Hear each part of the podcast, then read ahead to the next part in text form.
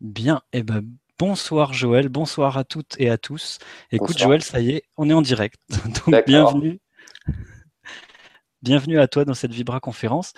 Euh, voilà, j'espère que tu es en forme parce qu'il y, a du monde qui est là déjà. Je me doute. Je me doute. Alors ben, merci à vous tous de votre présence, d'être là, de partager ce moment avec nous ce soir. Euh, je voulais aussi remercier Stéphane, bien sûr, et toute l'équipe de LGC TV, donc euh, Gwénoline, Sylvie, Marion et Nora. Et puis euh, vous dire que c'est un grand plaisir de, t'avoir ce soir, Joël, en Vibra conférence, parce que tu as plein de choses euh, passionnantes à dire et sur ta recherche et puis sur ses implications dans les temps actuels. Donc, bah, je te propose, comme d'habitude, de déjà présenter bah, ton parcours, d'où tu viens, ce que tu as fait, comment toi tu as vécu ce grand changement. Et puis euh, après, on passera euh, au sujet en lui-même et on répondra à vos questions comme d'habitude, au fur et à mesure. Donc, à toi le, micro, Joël, je t'en prie.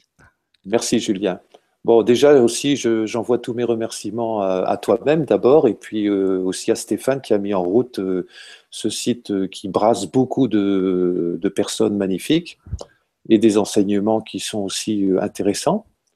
Et euh, donc, euh, je voudrais vous remercier. Et je voudrais remercier aussi tous les internautes qui sont là en ce moment et certainement plein d'amis du cœur qui se trouvent en Nouvelle-Calédonie, par exemple, au Pérou, au Mexique, au Canada, et puis toute l'Europe, la Tunisie, la Belgique, la France, la Suisse, et, etc., etc., et l'Angleterre également. Voilà. Donc, je vous remercie tous. Euh, c'est quand même bien pratique euh, de ne pas prendre l'avion, ni le train, ni la route pour venir vous voir. Bon, je vous vois pas tous, mais je vous sens très très bien déjà depuis quelques heures. Voilà. Donc, je vais d'abord me présenter pour ceux qui ne me connaissent pas du tout. Alors, je m'appelle Joël Ducatillon, je viens du nord de la France, hein. je suis un ch'ti, il y en a quelquefois des bons. Enfin, j'espère être parmi ceux-là. et euh, j'ai pas fait d'autres de, hautes études. C'est pour ça que cette recherche, quand elle m'est tombée dessus, ça m'a un peu surpris. Euh, en effet, moi, mon rêve, c'était euh, quand j'étais enfant, mon rêve, c'était d'être musicien et biologiste. Et ça me tracassait beaucoup parce qu'à l'époque, je savais pas comment je pouvais combiner les deux. Mais malheureusement, j'étais pas, euh, pas très content du système scolaire en fait. Vers l'âge de 15-16 ans euh, pourtant, j'étais un bon élève, mais je n'étais pas très, très heureux de ce que j'apprenais. Je sentais qu'il y avait quelque chose d'autre. Donc, euh, j'ai quitté l'école, j'ai commencé à faire plein de petits boulots comme tout le monde. Ensuite, j'ai été musicien. J'ai appris la naturopathie, j'ai professé pendant 7-8 ans, euh, avec pas mal de succès d'ailleurs. Et ensuite, tout, tout est tombé à l'eau. J'ai passé des caps avec des difficultés, comme tout le monde où il y a eu des déprogrammations qui sont faites en moi. Et vers l'âge de 32 ans, 33 ans, euh, on va dire que l'énergie s'est mise à passer très fort en moi, à tel point que euh, les gens venaient à côté de moi, je me branchais et ils étaient soulagés sur le plan physique, parfois sur le plan émotionnel. Et ça se faisait tout seul sans que je mette mes mains, sans rien du tout. Voilà. Donc je vous dis ça pourquoi? Parce que euh, c'est un moment important pour la suite et la découverte des encodeurs. Alors ensuite, qu'est-ce qui s'est passé? Ben, Une fois que je me suis retrouvé sans rien, c'est-à-dire sans travail, sans argent, sans logement, sans rien, euh, j'ai dû vivre un peu à droite à gauche pendant quelques années. Et ensuite est arrivé un fameux rêve en 1994 qui m'a montré que j'allais faire une recherche. Et que cette recherche s'appellerait Still Storm Stell. Et là, ça a été un gros problème pour moi parce que qu'est-ce que ça voulait bien dire Still Storm Stell? Donc style, bien sûr, on sait que c'est l'acier. Storm, c'est la tempête, l'ouragan, donc l'énergie de la spirale. Et stèle, semblerait que c'est une énergie galactique, stellaire ou quelque chose comme ça. Alors, je m'attendais, bien sûr, comme beaucoup de gens qui sont dans le New Age et dans le, le, spirituel, à avoir un guide qui vient tout me dire, quoi, et qui me donne les formules, qui me dit comment faire et tout ça. Mais pas du tout. J'ai jamais eu ça. J'ai eu un petit rêve de temps en temps et tout le reste, je l'ai décodé dans la vie quotidienne que j'ai vécue, et parfois aussi dans une phrase d'un livre ou dans un signe quelconque qui m'arrivait. Euh, mais je n'ai jamais eu de message direct, euh, et maintenant je comprends pourquoi. Parce que en général, il faut faire très attention des messages que les gens reçoivent parce que ça peut être souvent parasité et, donné par des entités qui se font passer pour des grands êtres de lumière et tout ça. Et là, il y a énormément de pièges. Et je comprends pourquoi cette recherche s'est faite comme ça. Donc en 94, j'ai démarré ça. C'est seulement un an et demi plus tard que le premier encodeur est sorti. J'ai eu la chance et le bonheur et le privilège d'attirer un homme qui m'a logé chez lui gratuitement pendant sept ans à Bruxelles, en Belgique. Et là, je lui rends hommage parce que maintenant il est vieux, il est malade. Et grâce à lui, euh, sept ans plus tard, six ans et demi exactement, l'eau diamant a pu sortir. Voilà, grâce à ces encodeurs. Alors, je vais montrer un encodeur déjà tout de suite. Voilà, ici, c'est un tube en verre, tout simplement. Euh, celui-ci fait 6 cm sur 3 cm, mais il y en avait de plusieurs tailles. Et c'est en mettant cet encodeur dans une eau normale pendant une douzaine d'heures qu'on obtenait une eau euh, qui se multipliait euh, sans cesse et sans cesse. Et qu'est-ce qu'elle a, cette eau de particulier? C'est que quand j'ai demandé la définition, dans un rêve, on m'a dit, tout simplement, c'est une eau intelligente et pleine d'amour qui répond aux besoins de l'utilisateur. Et c'est là que j'ai compris que ce, qui était transmis à travers cette quête en moi, euh, c'était une technologie quantique. Et qu'est-ce que c'est que le quantique? Le quantique, c'est comme le miroir. C'est-à-dire que le résultat ne dépend pas de l'eau, ni de l'encodeur, ni d'une technique, mais ça dépend de la personne qui reçoit ou qui prend cette eau. Autrement dit, c'est comme un miroir. Si on se lève le matin avec une sale tête parce que la veille on a fait la fête, c'est pas la faute du miroir. Donc c'est pas le miroir qui est mauvais, c'est la personne qui est pas en bon état. C'est ça la technologie quantique. Donc c'est pour ça qu'il n'y a pas de, de, règles déterminées. Il n'y a pas de règles déterminées. Voilà. Et ensuite, il y a eu d'autres technologies qui sont arrivées, euh, comme la PMT en, 2000, en fin 2004, euh, qui s'est arrêtée, euh, enfin disons que j'ai arrêté de vendre les encodeurs PMT en 2009, 2008-2009, parce que ça devenait trop connu et, les gens achetaient ça comme s'ils achetaient un gadget. Donc on m'a demandé d'arrêter. Et maintenant, il y a les encodeurs IPR et bientôt un autre nouveau qui s'appellera Vacuum Force. Voilà, en gros, d'une manière très résumée, mon parcours. Entre-temps, bien sûr, pendant toute cette période euh, qui a démarré en 1986 jusqu'au diamant et même après, euh, j'ai vraiment été dépouillé, dépouillé, dépouillé de plein de choses en moi qui m'a permis de pouvoir toucher quelque part peut-être les archives de connaissances qu'il y a dans mon âme, et non pas de recevoir sur un plateau une formule toute prête. Et, ce qui a déclenché d'ailleurs euh, euh, mon chemin, j'ai démarré mon chemin à 20 ans, déjà depuis l'enfance, je me posais plein de questions sur euh, pourquoi travailler, pourquoi se marier, faire des enfants, faire une maison. et puis après, on est vieux, on est malade, on se retrouve bouffé par les vers dans une boîte en bois. Euh, tout ça, ça m'allait pas. Ça ne m'allait pas. Donc, euh, je me suis dit, il y a autre chose. On n'est quand même pas là par hasard. Donc, qui suis-je et pourquoi je suis là? Ça, c'était la question fondamentale qui m'a toujours fait bouger comme un moteur. Et euh, donc, dès l'âge de 20 ans, j'ai commencé à lire les bouquins, style Mikhail Ivanov, Krishnamurti, enfin, tous ces gens-là. Et, pas mal de livres aussi de Daniel Meroy-Givaudan que, que j'aimais beaucoup. Ça m'apportait beaucoup. Et ce qui a vraiment déclenché euh, vraiment une foi solide en moi, c'est le fameux livre de Gita Malas, Les dialogues avec l'ange. C'est un livre que j'ai lu euh, cinq fois entièrement pendant cinq ans. Et d'ailleurs, souvent, je devais en racheter un neuf parce que l'autre devenait un vrai torchon et je devais en acheter un autre. Et c'est un livre qui a vraiment changé beaucoup de choses en moi, qui m'a dégommé, qui m'a perturbé, qui m'a rendu parfois complètement dans la confusion tellement dans mon mental et dans mon ego qui était euh, tellement intellectuel et, formaté, euh, ça bousculait des murs et des murs entiers de concepts et de certitudes. Euh, ça a pas, pas drôle à vivre parfois à ce niveau-là. Voilà. Donc, je pense que j'ai fait un petit résumé. Peut-être qu'il y aura d'autres détails qui viendront en répondant aux questions maintenant. Et voilà. C'est vrai que c'est fort ce que tu dis, Joël, parce que bon, ça fait dix ans qu'on se connaît et j'étais connu par la PMT à l'époque. Euh, c'est quand même très touchant dans ton parcours, c'est que dès très jeune, tu as vraiment euh, été cherché en toi euh, et avec des, des, périodes très dures de dépouillement, comme tu dis, de voilà où c'était que des signes, un petit signe par là, un autre par là, un rêve. Tu as eu beaucoup de rêves aussi pour te guider? Exactement. Mais de moins en moins. Parce qu'il semblerait que notre moi supérieur ou notre ange ou notre supramental ou supraconscience euh, n'ait pas envie qu'on soit dépendant d'eux. Donc au début, quand on est encore euh, titubant, ils nous tiennent la main, et après, traverse l'autoroute tout seul. Hein.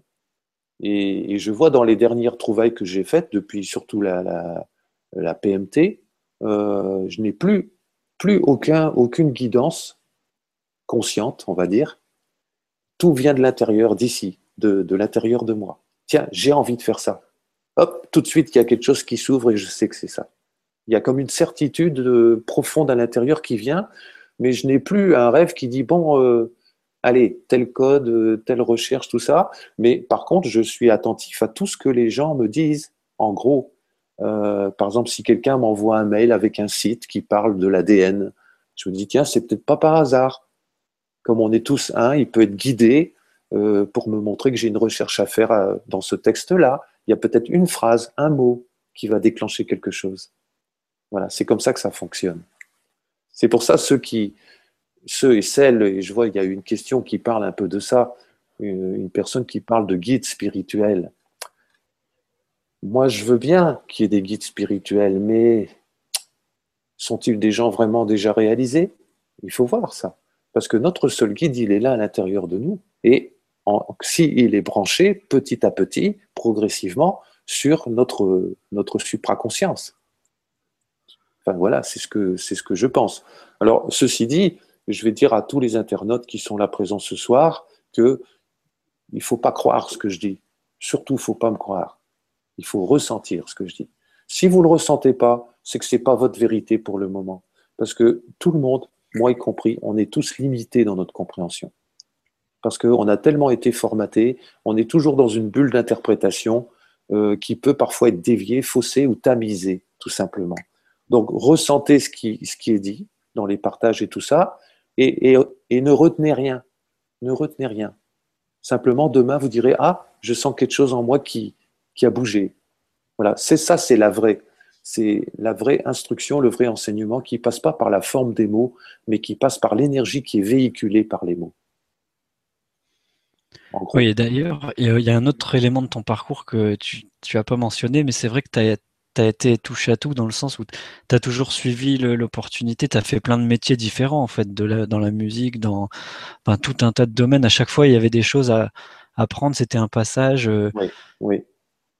Euh, hmm. Exact. J'ai fait plein de travaux différents euh, de tous les niveaux, aussi bien professeur de piano que distributeur de prospectus en boîte aux lettres. Et, chaque boulot, pour moi, a été passionnant durant le temps que j'appréciais l'expérience. Parce que pour moi, c'était l'expérience qui était importante. Si, si, un travail devient de la routine, ça ne m'intéresse plus et je deviens malheureux. Il faut qu'il y ait une expérience, qu'il y ait une extase, qu'il y ait un enthousiasme qui est là euh, même si c'est pour balayer un trottoir, mais au moins qu'il y ait une présence avec le trottoir et le balai et les gens qui sont là. Voilà. À partir de là, c'est plus du tout un travail, c'est une croissance. Hmm.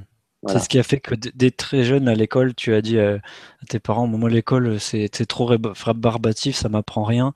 Et euh, tu es parti en chimie, je crois. Enfin, oui, oui. parti dans des. Oui, je suis devenu euh, dans un laboratoire de recherche sans diplôme. J'ai fait des expériences.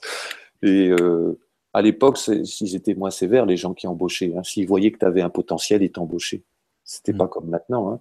Ça date des années 66, donc tu vois, c'est pas nouveau. Hein. Donc euh, voilà, en gros. Donc ce qui compte pour moi, c'est un peu l'enthousiasme. Dès que ça, arrive, tombe dans la routine, euh, il y a un moment donné, je meurs. Je meurs, là, je me, je me recroqueville sur moi-même et j'ai plus la joie de vivre il y a une lassitude de l'âme et c'est important ce que tu dis là parce qu'on est tous à vivre le grand changement et on nous demande de faire des changements euh, concrets et dès qu'on est trop longtemps dans une routine, bah, les roues patinent dans des ornières et voilà. tu as, toujours quitté des choses dès que tu sentais euh, que c'était plus juste. Quoi. Voilà, sans, aucun euh, regret ni, nostalgie ni rien. Hmm. Si, si de, nous on habite ici avec Virginie, mon épouse, mais euh, si demain, dans trois semaines, on nous dit de déménager à 800 km d'ici, on part. Hmm. Quitte à perdre tout l'argent qu'on a, c'est pas un problème ça. Parce que la vraie jamais eu peur de manquer. Oui, la vraie abondance, elle n'est pas dans l'argent ou dans la ah situation. Absolument, absolument.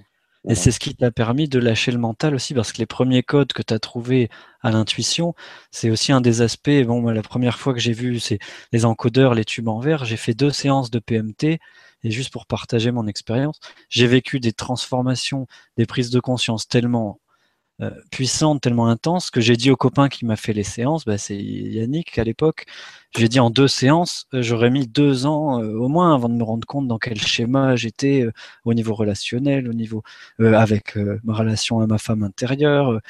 et, j'ai dit, bon, c'est trop génial, je t'ai appelé et tu m'as dit, bon, bah, rappelle-moi quand tu seras prêt. voilà, c'est pas pressé. tout à fait, tout à fait, parce que si tu veux, l'eau diamant, quand elle est sortie, ça a fait une razzia terrible.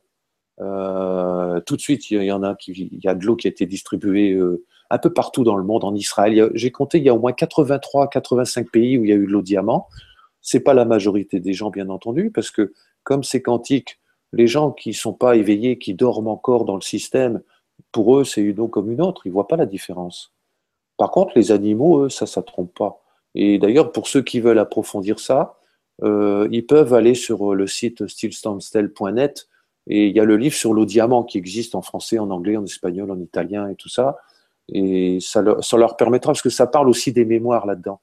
Donc ça peut les aider à, comprendre ce que c'est exactement. Alors je préviens tout de suite les internautes, euh, je ne distribue plus de l'eau diamant. Hein. Ça, je ne vais plus faire la queue à la poste pendant des heures euh, pour distribuer de l'eau diamant. J'ai fait ça pendant un an ou deux. J'ai été aidé par plein de gens aussi qui ont envoyé des centaines de colis par an.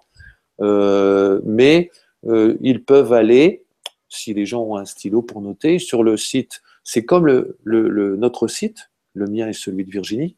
C'est style Stormstel, mais au lieu de mettre .net, on met .info. Et là, vous avez des, il est marqué annuaire.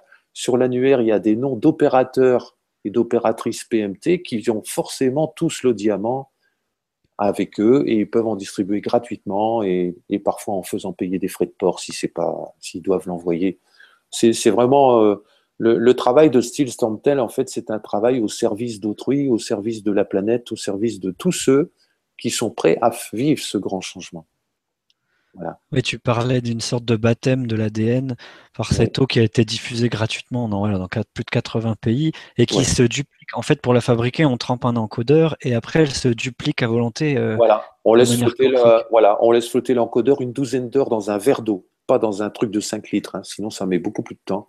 Et après, le verre d'eau, on le rallonge, on attend une petite heure et toute, la, bouteille est devenue de l'eau diamant.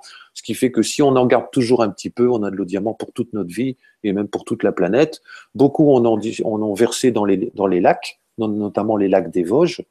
Et il y a même le, le, gars à, Montreux, à Montreux en Suisse, qui est venu me voir une fois en, conférence et qui m'a dit c'est bizarre, euh, il, y a, dix ans, on a été porté, enfin plein de gens ont les Suisses, ils ont été incroyables. Ils, allaient en barque tous les dimanches euh, au lac, dans les profondeurs, et ils versaient des jerrycans de 10 litres d'eau diamant dans, le lac. Ils ont fait ça au moins pendant un an. Et il m'a dit, c'est bizarre, depuis quelques années, on revoit des poissons dans le lac qui avaient disparu depuis 20 ans. Donc des espèces qui avaient disparu. Voilà. Donc c'est une eau aussi qui fait du bien à la nature. Je vois, nous, on a un potager, il est arrosé à l'eau diamant c'est l'eau de pluie qui se transforme en eau diamant parce que dans le fond de la cuve, il y a toujours un peu d'eau diamant. Et donc ça, donne une aide, mais c'est pas miraculeux. Il n'y a, aucun miracle. Et même dans tous les outils euh, qui sont proposés après, donc la, PMT, la QSP, IPR, etc., ça peut fonctionner que si la personne fait un travail sur elle-même et si elle a vraiment le désir de se connaître, de connaître les parties d'elle et d'avoir l'intention de les transformer et de les accepter, de les accueillir avant. Tu vois? Donc, si on fait, euh, si on utilise les encodeurs comme on utiliserait des suppositoires, ça ne fonctionne pas. Ça ne fonctionne pas ou ça fonctionne peu. C'est pas un médicament, c'est l'intention et ça demande une foi parce qu'il n'y a rien de, de, chiffrable, de mesurable, de démontrable. C'est, c'est soit c'est qu'on parle souvent des travaux des motos, tu sais, dans les vibra-conférences avec les, les cristaux d'eau et l'information qui est véhiculée par l'eau dans toutes nos cellules aussi. Là, c'est pareil, il y a pas, même en, physique quantique, tu avais des chercheurs qui t'avaient contacté qui ils mmh. comprenaient pas tout, mais ils voyaient bien qu'il y a quelque chose qui se passait au niveau de l'ADN aussi. Exactement, c'était des deux physiciens du CNRS là, euh, qui m'ont accueilli. D'ailleurs, ils voulaient tout le temps me voir après, mais moi, j'avais pas le temps d'aller les voir parce qu'ils avaient senti qu'il y avait quelque chose de fort là-dedans. Et, mais il dit, on n'a pas les outils encore pour analyser et mesurer ça. Parce qu'en fait, euh, ça se passe au niveau des, particules qu'on appelle des bosons. Et les bosons sont des petits photons, sont des, des, petites, des petites particules qui sont dans le, autour du noyau de l'atome, qui empêchent les choses de tourner en rond. Donc en fait, c'est pour casser les habitudes. Voilà. Mais ça, c'est un détail, c'est un détail de physique que je connais à peine. Hein. Attention, je ne suis pas un savant. Mais euh, disons que ça, ça permet de, de, casser des choses. On peut prendre un exemple. Admettons, c'est arrivé souvent, une femme qui a un compagnon violent. Ce qu'elle ne sait pas, c'est que c'est elle qui alimente la violence de son compagnon, qui a déjà tendance à l'être, bien entendu, et, de par les rayonnements de son aura qui viennent de ses mémoires inconscientes de violence, elle alimente celui-ci qui fait qu'un jour, quand la période d'euphorie amoureuse est, passée, parce que ça c'est un peu le voile qui, masque tout, pour ça qu'on dit l'amour rend aveugle, hein, c'est un peu ça. Euh, si tu veux, les, ces mémoires, elles commencent à sortir. Et c'est là que le vrai travail est à faire en couple. À savoir, qu'est-ce que lui, il me montre? Euh, Qu'est-ce que j'ai en moi que je ne peux pas voir de moi, sauf si quelqu'un d'autre l'exprime? Par exemple, euh, c'est quoi la tête que j'ai quand je me mets dans le miroir? Il me faut bien un miroir. Alors, là aussi, la théorie du miroir a été largement tronquée parce que beaucoup de gens ont fait des stages et ont appris qu'un tel était leur miroir. Mais non, c'est des parties de soi qui sont miroirs qui sont les miroirs des parties des autres. Parce qu'on est un vrai puzzle, en fait. On est un vrai puzzle et à chaque relation ou à chaque situation, que ce soit une relation professionnelle ou, euh, sociale ou de voisinage ou amoureuse ou, de, ou parentale, à chaque fois, c'est des parties qui sortent. Des parties qui sortent. Voilà. Et par exemple, cette femme, ces femmes, parce qu'il y en a eu pas mal, euh, qui avaient, mettons, un mari euh, parfois en venait aux mains ou alors violence verbale, euh, si elle prend conscience que c'est elle qui a ça en elle, qu'elle l'accepte et qu'elle l'accueille, surtout sans se juger, parce que c'est ça notre problème. Hein. Moi, j'ai encore ce problème-là, hein, de me juger parfois.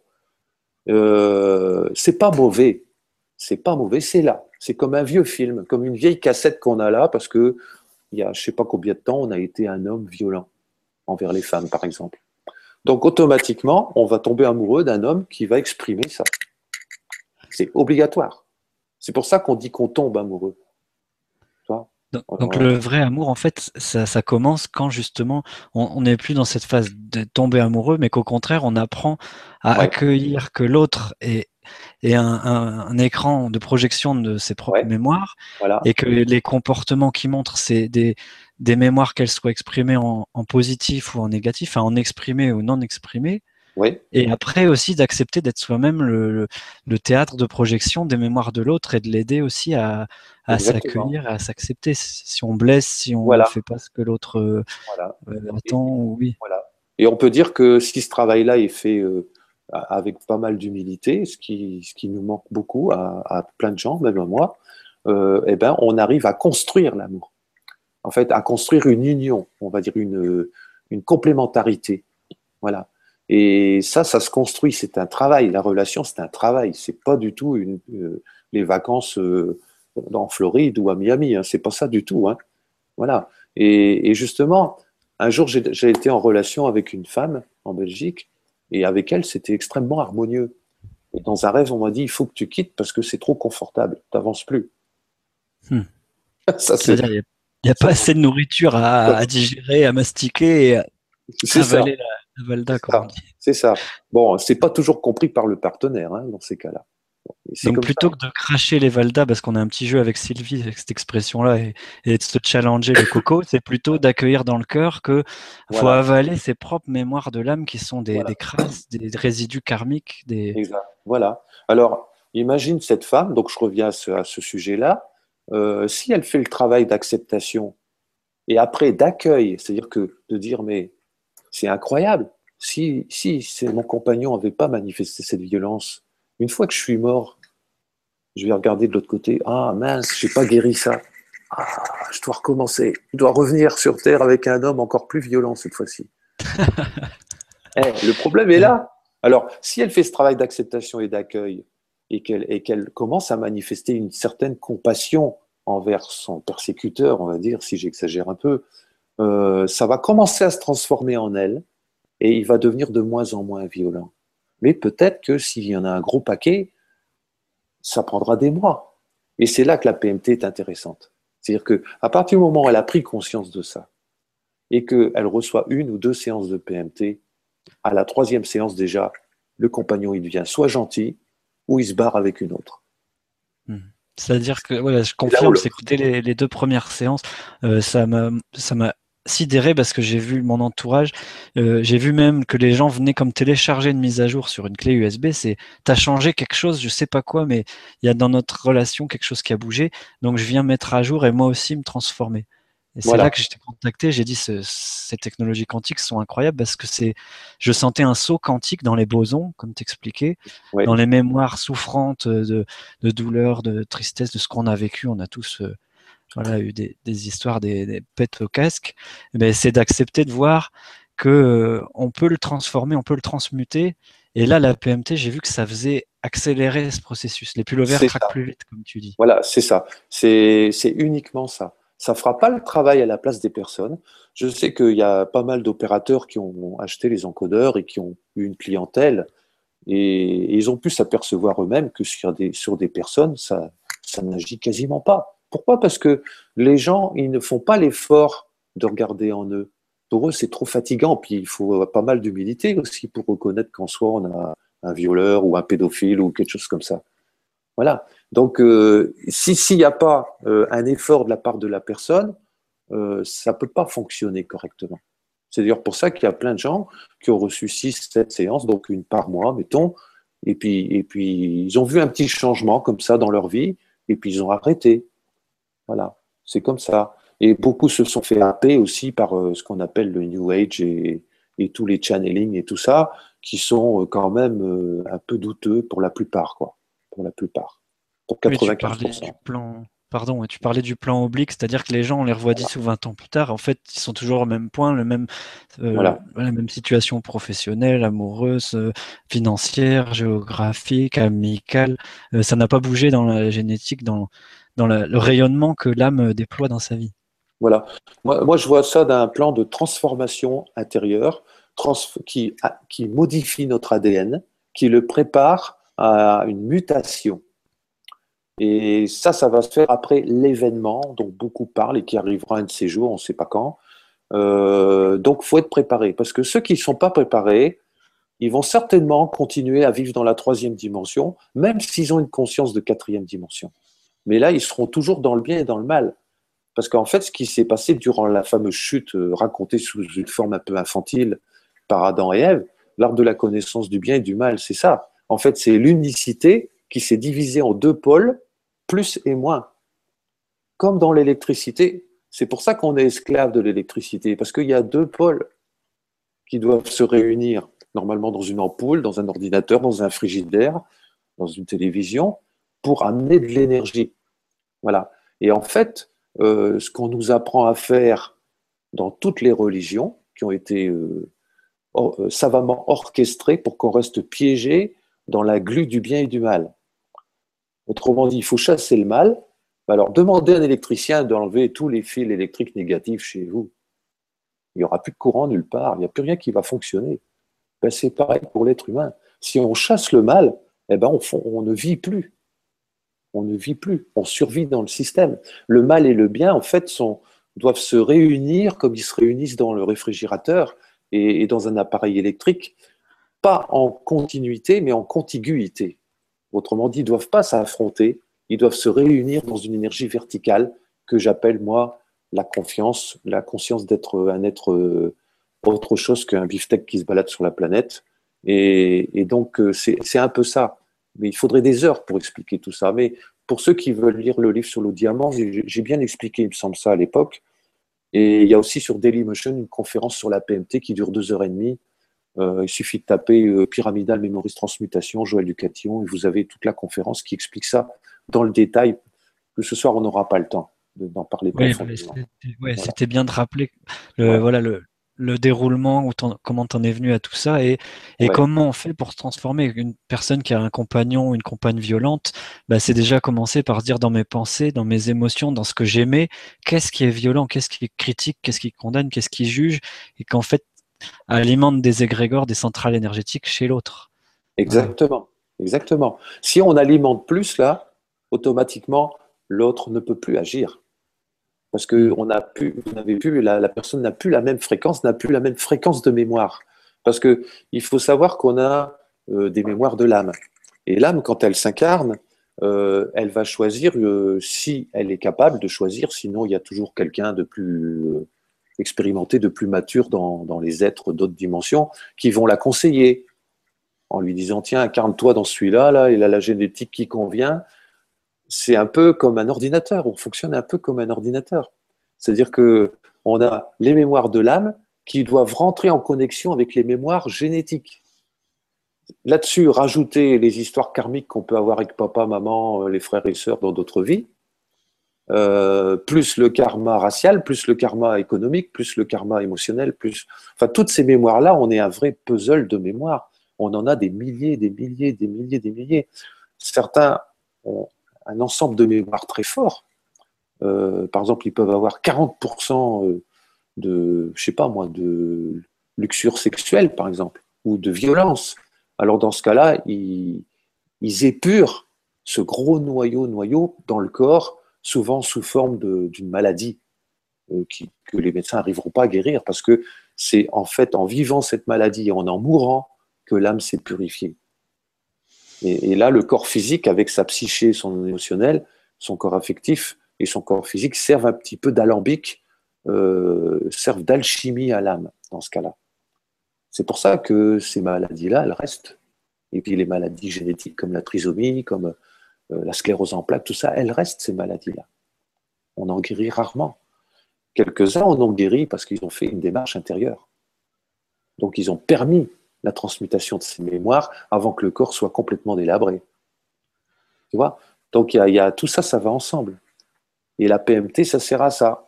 Ça sert à accélérer le processus de, transformation, mais ça ne fait pas le travail à la place des personnes. Ça, il faut bien le comprendre. Les gens ont été trop, trop habitués à, à, prendre des outils pour, pour se servir soi-même.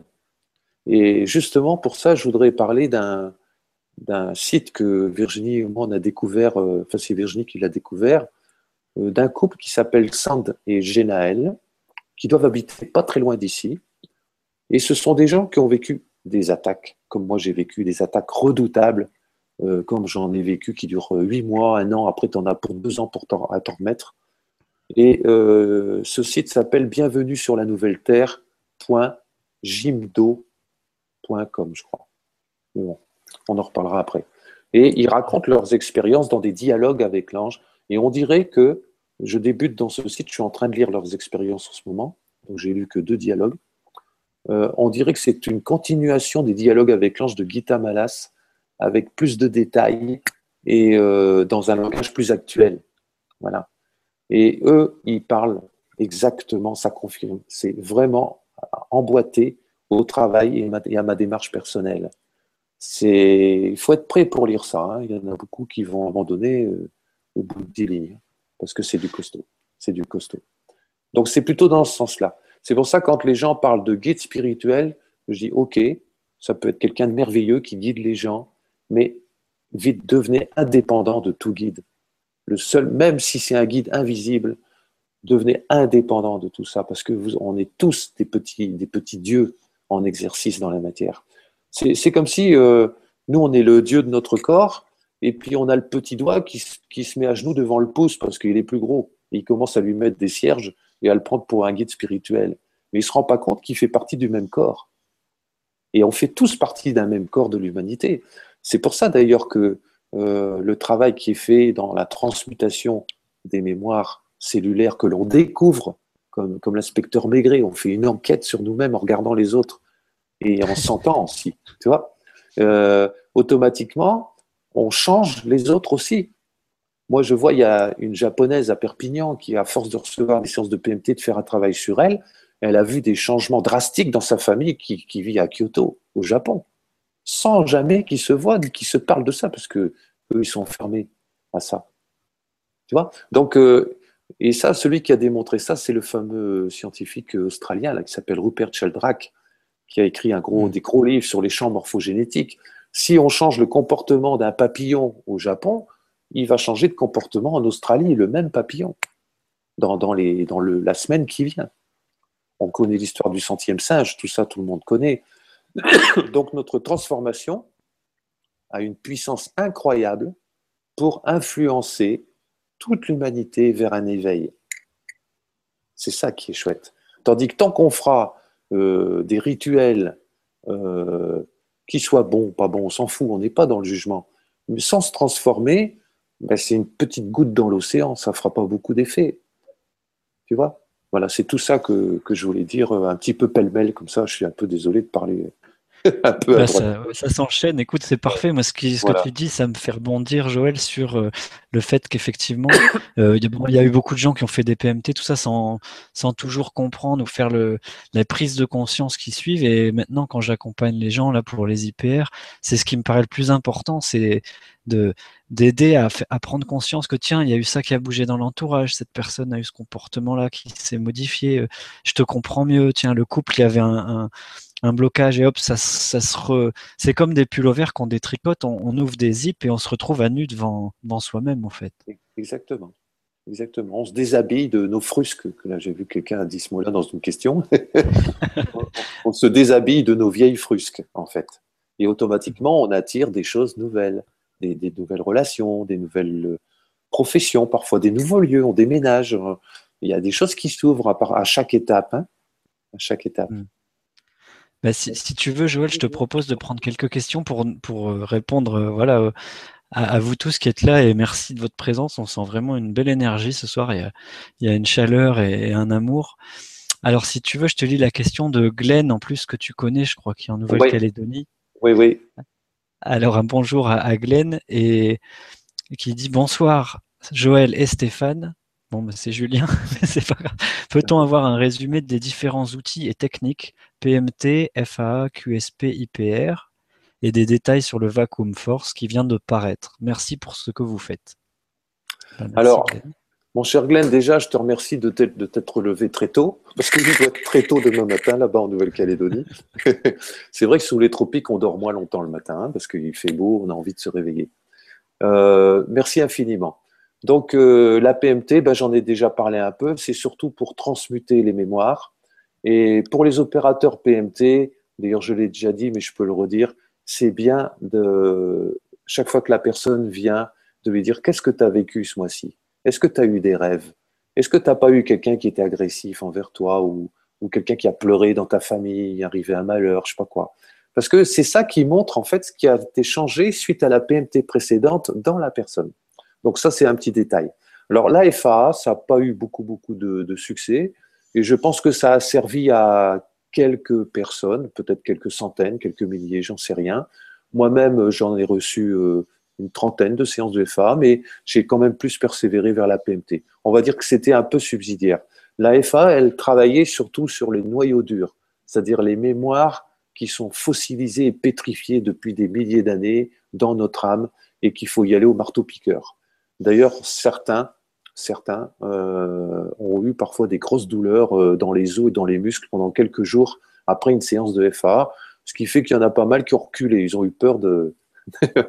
oui, c'est vrai que ça se sentait dans le squelette. Dans la première séance, j'avais l'impression qu'on me passait un peigne dans les os, dans les dents, dans le crâne. Et aujourd'hui, je dis un petit coucou à Marie-France qui est qui a fait qui m'a fait une, une, FA à distance et c'était euh, très fort encore sur l'axe, l'enracinement et l'axe de la colonne et tout ça. Donc ça, la FA, c'est à faire de temps en temps euh, sur des personnes qui ont une bonne santé, hein, qui sont pas trop âgées pas trop fragiles non plus, parce que c'est quand même assez costaud. Alors la QSP, elle, elle a, c'est une petite plaque de Shungit. Là, il n'y avait pas d'encodeur. Et cette plaque de Shungit, elle servait d'écran d'ordinateur. Et avec un cristal, on travaillait à distance, au-dessus, en dessous, euh, sur les côtés, derrière. Euh, le but, là, c'était d'aider les mémoires génétiques, c'est-à-dire les mémoires qui viennent de papa, maman, du grand-père, des grands-mères, jusque 4-5 générations, parce que quelquefois, une mémoire de l'âme n'arrivait pas à se transmuter à cause d'une constipation cellulaire. Donc, euh, il, y avait, il y avait des mémoires. Parce qu'il y a une chose qu'il faut savoir, c'est qu'une âme qui s'incarne, il faut qu'elle trouve, si c'est une âme intelligente qui a déjà beaucoup d'expérience et qui connaît bien les, systèmes et tout ça, elle va devoir trier dans les humains qu'il y a sur la planète pour celui qui aura la génétique et puis aussi la situation globale de la planète, aussi bien économique, politique et tout, et religieuse, il, va devoir choisir une génétique qui lui ressemble le plus pour que ça passe. Voilà. Par exemple, euh, donc, donc on, peut, on peut dire qu'il n'y a aucune génétique sur Terre qui permet à une âme déjà très avancée, une vieille âme aguerrie, de trouver exactement la génétique qui lui convient. Autrement dit, quelquefois, elle, va devoir prendre même des trucs de ses parents en elle, alors qu'elle a déjà guéri ça depuis, depuis 15 vies. Parce qu'il n'y avait pas le choix. Vous comprenez aussi pourquoi maintenant, euh, quand il y a eu des êtres comme Yeshua, autrement dit Jésus, mais la lettre J n'existait pas à l'époque. Donc c'est Yeshua, c'est un Y. Euh, pourquoi les ascendants de Yeshua ont été choisis pendant 40 générations depuis Abraham? Et que ces générations ont vécu des expériences particulières qui ont permis à Marie et Joseph de faire un véhicule qui était plus adéquat pour que Yeshua puisse mener sa mission. Voilà. Sinon, ça aurait foiré. Parce qu'il ne faut, pas, faut pas nier la puissance de la chair. Donc, si tu veux, la QSP, ça aussi, par exemple, euh, euh, il y a des opérateurs qui vont faire euh, aller une petite QSP d'un quart d'heure, 20 minutes, après, par exemple, après une PMT qui a été douloureuse. Hmm. Hein, par exemple, quelqu'un a fait une séance de PMT, c'est la première, la deuxième, il n'a encore rien dégommé. Alors le lendemain, il, pleure, il y a des choses qui sortent, il est mal. Donc là, une petite QSP, même à distance, ça peut aider à raccourcir le temps, le temps du mal-être. Ça, c'est intéressant. Et alors l'IPR, c'est encore autre chose. Est-ce que je peux euh, faire un petit coucou, Joël? Parce qu'il y a Nicole. Tu avais parlé de Nicole tout à l'heure et je tiens à te saluer, Nicole, parce que, euh, tu as fait une IPR euh, la, semaine dernière. Et effectivement, il y a eu beaucoup de mémoires dures, de, voilà, de souffrance, de frustration, de très, très comme un noyau, une coque de noix. Et, et j'ai proposé à Nicole de faire une QSP. Et souvent, dans les séances d'IPR ou de PMT, je fais même juste 5 ou 10 minutes parce que dans, les, dans la QSP, je sens souvent des mémoires de petitesse, de robotisme, d'automatisme, de ne pas sortir du rang, enfin toutes les mémoires d'esclavage économique aussi qu'il y avait dans les aïeux. Alors je, t'encourage, Nicole, à dire que si c'est dur et que ça frotte et qu'il y a de la, douleur ou même de la tristesse énorme, c'est bon signe parce que ça veut dire que justement ça, ça c'est en train de se, les rouages sont en train de se, friter et que ça, les dents vont finir par casser. Et, que son âme est prête. Autrement dit, son âme, elle veut, elle veut vraiment transformer des choses. Parce qu'il ne faut pas oublier qu'on est à la fin d'un cycle énorme et que là, euh, ceux qui vont passer euh, à travers par le goulot de l'entonnoir, ils vont être peu nombreux. Voilà. Donc, euh, c'est bien d'être candidat. Il y, en, a beaucoup qui font du spirituel. Je suis désolé, mais moi, parfois, le mot spirituel, ça me donne de l'urticaire. Parce que euh, si tu veux, spirituel, ça veut dire qu'on sépare encore l'esprit de la matière. Mais qu'est-ce que c'est que la matière? C'est de l'esprit qui a congelé, tout simplement, qui s'est densifié. Comme de la glace, c'est de la vapeur d'eau qui, qui, est devenue de l'eau, puis après c'est devenu une matière solide et dense. C'est une expression de l'invisible dans le visible, la matière. Mais c'est la même chose. D'ailleurs, c'est Einstein qui disait que les atomes, c'est une particule, c'est des particules, ok, mais c'est également une onde. Autrement dit, on est des ondes. Et si, on prenait un immeuble de 30 étages et qu'on collait tous les atomes de, l'immeuble de 30 étages qui pèsent, je ne sais pas, 4 millions de tonnes, tu vois, et on les colle, ça aurait la taille d'une noix. Autrement dit, on, est beaucoup plus fabriqué de vide que de, que de matière densifiée. Et hmm. c'est ce vide-là qui rentre la puissance. C'est dans ce vide-là qu'il y a la puissance. Ça, c'est le vacuum force. Mais pour finir, pour l'IPR. Hmm. Alors l'IPR, euh, on, m'a parlé euh, d'un plan. Alors les implants, c'est pareil, c'est comme si c'était des, magouillages électroniques dans notre ADN qui auraient été faits euh, il y a déjà euh, des centaines de milliers d'années par ceux qui nous ont créés. là, il faut lire les bouquins d'Anton Parks. Et il faut savoir que ces gens, ils nous ont créés pour avoir du bétail. Nous sommes du bétail. Et encore maintenant, c'est pareil, ça n'a pas changé. Et ils ont fait en sorte que on reste à un niveau de compréhension très limité euh, pour pouvoir servir. Hein, imaginez que les, moutons du berger se mettent à faire des maths et de la philosophie, ben, le berger, il ne pourrait plus tellement les, diriger. il aurait quelques problèmes. Donc c'est un peu ce qui s'est passé. Et, l'IPR, elle peut aider toujours pour ceux qui font un travail pour eux, donc c'est pas pour tout le monde. Euh, aider justement à désactiver ces, nanotechnologies qui ont été utilisées, euh, peut-être de les étouffer et de réactiver des implants ou des nanotechnologies qui avaient été mises en nous, mais par ceux qui voulaient servir l'humanité. Parce qu'il y a eu aussi des créateurs qui ont servi l'humanité. On peut parler, par exemple, des, prêtresses, des euh, d'autres plans, d'autres dimensions, euh, qui ont créé des êtres, euh, des, hommes parfaits, en commençant par le Néandertal, l'Australopithèque, et puis arriver à l'Homo sapiens et lui mettre l'amour, l'harmonie avec la nature. Puis il y en a d'autres qui sont arrivés et puis qui ont voulu faire, faire démolir tout ça, pour s'en servir, pour avoir le pouvoir. Voilà. Donc en fait, les frontières, euh, les frontières, excuse-moi, les frontières. Tu parlais d'esclavage qu'on est, des, enfin encore du bétail. Euh, tu parlais de l'enclos. C'est vrai que Angie Vaudan, elle parlerait d'autres planètes ou d'autres plans de conscience, comme sur La Belle Verte. J'aime beaucoup ce film parce qu'il montre un état d'unité sur toute la planète avec Colin Serrault. D'ailleurs, que, j'aimerais bien voir en Vibra conférence, Colin, si tu nous entends, euh, parce que tous ces passeports, ces frontières, ces, ces, oppositions de parquer les gens dans des dans des ouais, voilà, donc qui se divisaient pour mieux régner. S'il n'y avait pas de frontières, il n'y aurait, y aurait pas de guerre, il n'y aurait pas tout ça. Quoi. Voilà, et surtout les frontières psychologiques. Hein, vous, avez, vu maintenant comment on parque les gens euh, dans euh, nous sommes Charlie, nous sommes ci, nous sommes ça. Ils, ils essayent d'introduire une, euh, si tu veux, une espèce de fausse identité qui pousse, qui va pousser à la ségrégation, au séparatisme et au fascisme. À créer des attentats et des choses pour, euh, voilà, de toutes pièces pour diviser. Ouais. Pourquoi? Parce que ces entités, en utilisant donc les gouvernements, savent, savent ce qui va se passer. Et ils veulent garder un, un grand troupeau pour eux qui vont cacher dans la terre. Voilà. Mais ça, vous pouvez lire tout ça sur le site Bienvenue sur la Nouvelle Terre euh, de Sand et Génaël. Et puis il y a Anton Parks qui en parle, il y en a plein d'autres qui en ont parlé, donc c'est connu on le sait, et, toutes les prophéties de Jean, de Daniel, tout ça le montrent aussi. Ils montrent tout ça, et c'est pour ça certainement que euh, j'ai été stimulé, ou alors mon âme a fait un petit contrat là-haut euh, avant de s'incarner en disant bah oui, je vais faire ce boulot-là, quoi, parce que il y a personne d'autre qui va le faire, alors je vais le faire, quoi. Parce que c'est une joie pour moi de, de communiquer, de transmettre ces choses-là, mais en même temps, c'est une lutte intérieure tout le temps, parce que moi-même, j'ai dû beaucoup dégommer et, beaucoup euh, éplucher pour arriver à produire ça.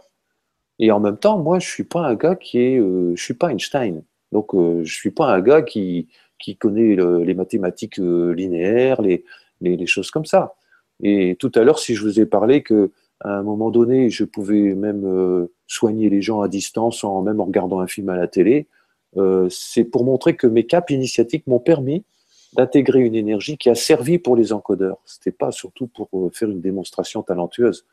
Parce que quand, quand je trouve des codes, qui sont des, des, nombres de 8, 10, 12 chiffres, euh, pas plus parce que ma calculatrice, elle va pas plus loin, mais euh, quand, quand, ce nombre est trouvé, ce nombre est trouvé, au début, les deux premières années, je devais jouer sur un piano ou un synthé les chiffres transformés en son pour les enregistrer dans le tube en verre qui devenait donc, suite à ça, un encodeur. Parce que j'ai oublié de vous dire que dans cet encodeur, il y a un filament, un filament qui ressemble très fort à un filament d'ADN, et que, euh, qui était visible par les clairvoyants, notamment ma fille qui avait 9 ans, qui est à Tahiti. J'espère qu'elle va pouvoir écouter euh, la, la conférence. Et elle, elle voyait ce filament, et elle voyait les codes qui rentraient dedans, et qui s'imprimaient, qui s'imprimaient le long du fil. Voilà. C'est d'ailleurs pour ça qu'on m'a demandé d'appeler ce, tube en verre ADN 850. D'accord. pourquoi 850 Parce que 8 et 5, ça fait 13. 13, c'est quoi? C'est le nombre de la mort, donc de la transformation. Quand un grain de blé pourrit dans le sol, il y a tous les petits asticots et les vers, ils pleurent, ils vont à l'enterrement et tout ça, alors qu'ils n'ont pas vu qu'il y a un épi au-dessus avec plein, plein de grains de blé. Voilà. Mais il doit mourir pour se transformer. Donc le, 13, c'est la transformation par la mort et la transmutation de certaines choses. Ah bah c'est Umberto Molinaro et Nora qui doivent t'écouter avec intérêt parce qu'il parlait toujours du 13, Umberto, dans les crop circles. Bah oui, c'est tellement fort, c'est ces nombres. 850 multiplié par 10, ça veut dire que incarné dans la matière, c'est-à-dire dans la chair physique. Et en plus, si on prend, on multiplie 5 par 8, ça fait 40. 40, c'est quoi? C'est la purification. C'est la purification, la mise en quarantaine, les 40 ans dans le désert, euh, euh, les 40 jours à l'aéroport quand tu as une maladie avant de rentrer avec ton chien, des trucs comme ça, quoi. C'est ça, en fait. j'aimais euh, quand je suis venu te voir cet été aussi, euh, on a, on a parlé numérologie, on avait fait ton thème aussi. Toi, tu as, tellement étudié les symbolismes, les, les choses initiatiques, les, les, les, liens, les clés comme ça, des nombres, des codes, des énergies que ça débloque, que ça combine et comment tout ça s'alchimise. C'est mm. génial. Hein euh, il y a un moment donné, euh, je me souviens sur ma table, j'avais tous mes papiers avec mes, nombres, et à un moment donné, j'ai eu une émotion qui est montée du ventre, comme ça, j'avais les larmes aux yeux, et je voyais tous les nombres qui clignotaient de, de couleur pastel, alors que c'était du papier euh, d'imprimante écrit avec un crayon noir. On me montrait la vie qu'il y avait là-dedans. Et c'est vrai que les nombres, c'est incroyable. Alors, euh, pour parler de Glenn en Nouvelle-Calédonie, j'espère que j'ai répondu à ta question correctement. Euh, je vais reparler des nombres peut-être après. Alors, le vacuum force, c'est quoi? Ça va être un petit disque de 4 cm sur 1 d'épaisseur qui, va nous aider peu à peu à, ressentir la présence du vide qui est entre le noyau de l'atome et les électrons. Pourquoi? Parce que c'est là que réside la force. Il n'y a plus de forme. C'est le champ informationnel de l'univers qui est là dans 99,99% de notre corps. Vous vous rendez compte? Et on l'ignore, on l'ignore complètement. J'ai vécu des expériences avec ça. J'ai déjà ressenti ça. Euh, peut-être qu'on en parlera tout à l'heure si jamais il y a une question qui, nous induit dans, ce domaine-là. Et voilà. Mais Glenn, en tout cas, je te remercie infiniment. Et puis, euh, je remercie tous les opérateurs de Nouvelle-Calédonie qui sont magnifiques. C'est vraiment une île pleine d'amour là-bas. C'est génial. Dommage que je remercie, je remercie avec toi tous les, bah, tous les gens qui viennent par le cœur, attirés par ces technologies que tu as, reçues, euh, que tu as, mises au point, et qui ont la foi, qui sentent dans le cœur que ça va leur, les aider à se transformer. Et justement, on a une question d'Yves Lando qui nous dit, Joël, bonsoir à vous. Dans quelle mesure vos outils peuvent nous permettre de nous connecter à notre divinité ou essence divine? Peuvent-ils être, peuvent être pardon, des instruments de guidance également? Merci à vous, belle soirée. Bah, c'est une superbe question, Yves, merci. Alors, l'identité divine, on est un peu comme des poupées russes. Hein. Donc, on a des, couches qui s'emboîtent les unes dans les autres. Alors, on a d'abord la personnalité. C'est celle qu'on connaît, euh, et encore, on ne la connaît pas toujours très bien. C'est souvent les notes qui nous la montrent. Ensuite, on a l'âme. Mais pour moi, l'âme, c'est encore une personnalité. C'est encore un sac de mémoire. L'image est un peu dégradante, je suis désolé, mais c'est quand même un individu, donc individualisé, mais qui est encore mortel. C'est-à-dire qu'à chaque changement de gros cycle qui dure 206 millions d'années, je crois, l'âme meurt. Celle qui n'a pas suivi, qui a redoublé trop de classes, qui n'a pas assez étudié, elle est recyclée dans la matière. C'est pour ça que Jésus parlait de la seconde mort. La première mort, c'est celle où on s'incarne régulièrement. Puis quand il y a un grand changement de cycle cosmique, celles qui ne peuvent pas aller plus loin, parce que physiquement, physiologiquement, c'est impossible, elles sont recyclées dans la matière et elles perdent même leur individualité. Tout repart dans la terre et recommence le cycle d'évolution à partir du minéral. Alors, pour moi, l'âme, ce n'est pas encore la divinité. C'est encore quelque chose qui doit grandir, qui doit s'instruire, qui doit intégrer des choses, qui doit s'ouvrir à une autre conscience. Et elle utilise pour ça son scaphandre, comme un homme grenouille, qui est la personnalité, pour venir travailler sur cette planète école qu'on appelle la Terre. Et à l'intérieur, il y a une petite flamme qui a été symbolisée d'ailleurs par, euh, les petites lampes qu'il y a dans les églises ou notamment les temples juifs, les synagogues, qui s'appelle la Shekinah. Ça, ça représente la présence. À savoir que même le plus mauvais des humains, il a cette présence en lui, à part qu'elle est recouverte d'une montagne de charbon, bien entendu. Et justement, c'est là où le vacuum force va aider à atteindre cet espace informationnel, cette présence qui est présence en tout. D'ailleurs, si je me mets dans cette présence-là, actuellement, à la seconde même, ceux qui sont capables vont ressentir cette expansion de cet être qui n'est ni mon âme, qui n'est pas Joël, et qui se répand dans toutes les cellules de tous ceux qui sont là, devant leur écran d'ordinateur. Voilà. Alors, est-ce que ces outils, euh, on, peut, atteindre ça à force d'éplucher et de transmuter les mémoires? Tu peux y arriver. On peut tous y arriver. C'est pas facile, c'est inconfortable souvent. Mais en même temps, on ne donnerait pas notre place à quelqu'un d'autre. Alors, est-ce que les encodeurs, les techniques, tout ça peuvent servir d'outils de guidance? Non. Ils peuvent simplement enlever les écailles des yeux des gens pour qu'ils ne se cognent plus dans les arbres, ils ne tombent plus dans le ravin et ne marchent pas dans les crottes de chiens sur le trottoir. C'est tout. Donc, ce n'est pas un outil de guidance, mais c'est un outil qui va permettre de devenir plus lucide et de discerner vers quoi on a envie d'aller, vers quoi l'âme nous pousse à aller. Moi, j'ai vu des gens, euh, par exemple, qui étaient, euh, je sais pas, ingénieurs euh, dans une belle société avec un bon salaire, et, puis après 7-8 séances de PMT, tout en faisant un travail quand même de regarder en eux, ils ont quitté leur métier pour devenir potier, musicien, peintre ou simplement pour euh, faire de l'aide à domicile pour des personnes âgées ou malades. Moi, j'ai vu un gars aussi qui travaillait euh, pour euh, Médecins sans frontières. Et quand je lui faisais les séances de PMT à ce gars-là, un jeune homme hein, de 30 ans, je voyais que dans certaines zones, il avait des mémoires, des mémoires incroyables qui montraient que dans d'autres vies, il avait certainement beaucoup méprisé les pauvres certainement que c'était quelqu'un de riche et de, connu, et qu'il méprisait les pauvres, il détestait les pauvres et les malades et les trains de savate dans les rues. Qu'est-ce qu'il fait dans cette vie-ci? Son âme le pousse à aller s'occuper des petits biafrés, de Bangladesh et tout ça, comme pour contrebalancer ça. Vous voyez, les histoires de Mère Teresa, tout ça, c'est la même chose. C'est très bien ce qu'ils ont fait, c'est magnifique, mais c'est toujours pour contrebalancer l'inverse. D'ailleurs, dans le bouquin de Masaru Emoto, où il prend les cristaux de photos de photos d'eau cristallisée à moins 5 degrés. Quand il met le nom sur la bouteille Mère Teresa ou quelque chose, qu'est-ce qu'on voit? On voit un côté du cristal qui est complètement affreux et qui est déformé. Et puis l'autre côté qui est hyper brillant et, magnifique comme un diamant. Donc, si tu veux, la PMT a permis à ce jeune homme, de, une fois qu'il a pris conscience que, en fait, s'il avait envie d'aller dans les pays pauvres pour aider les pauvres, c'est parce qu'il n'a pas aimé les pauvres dans le passé.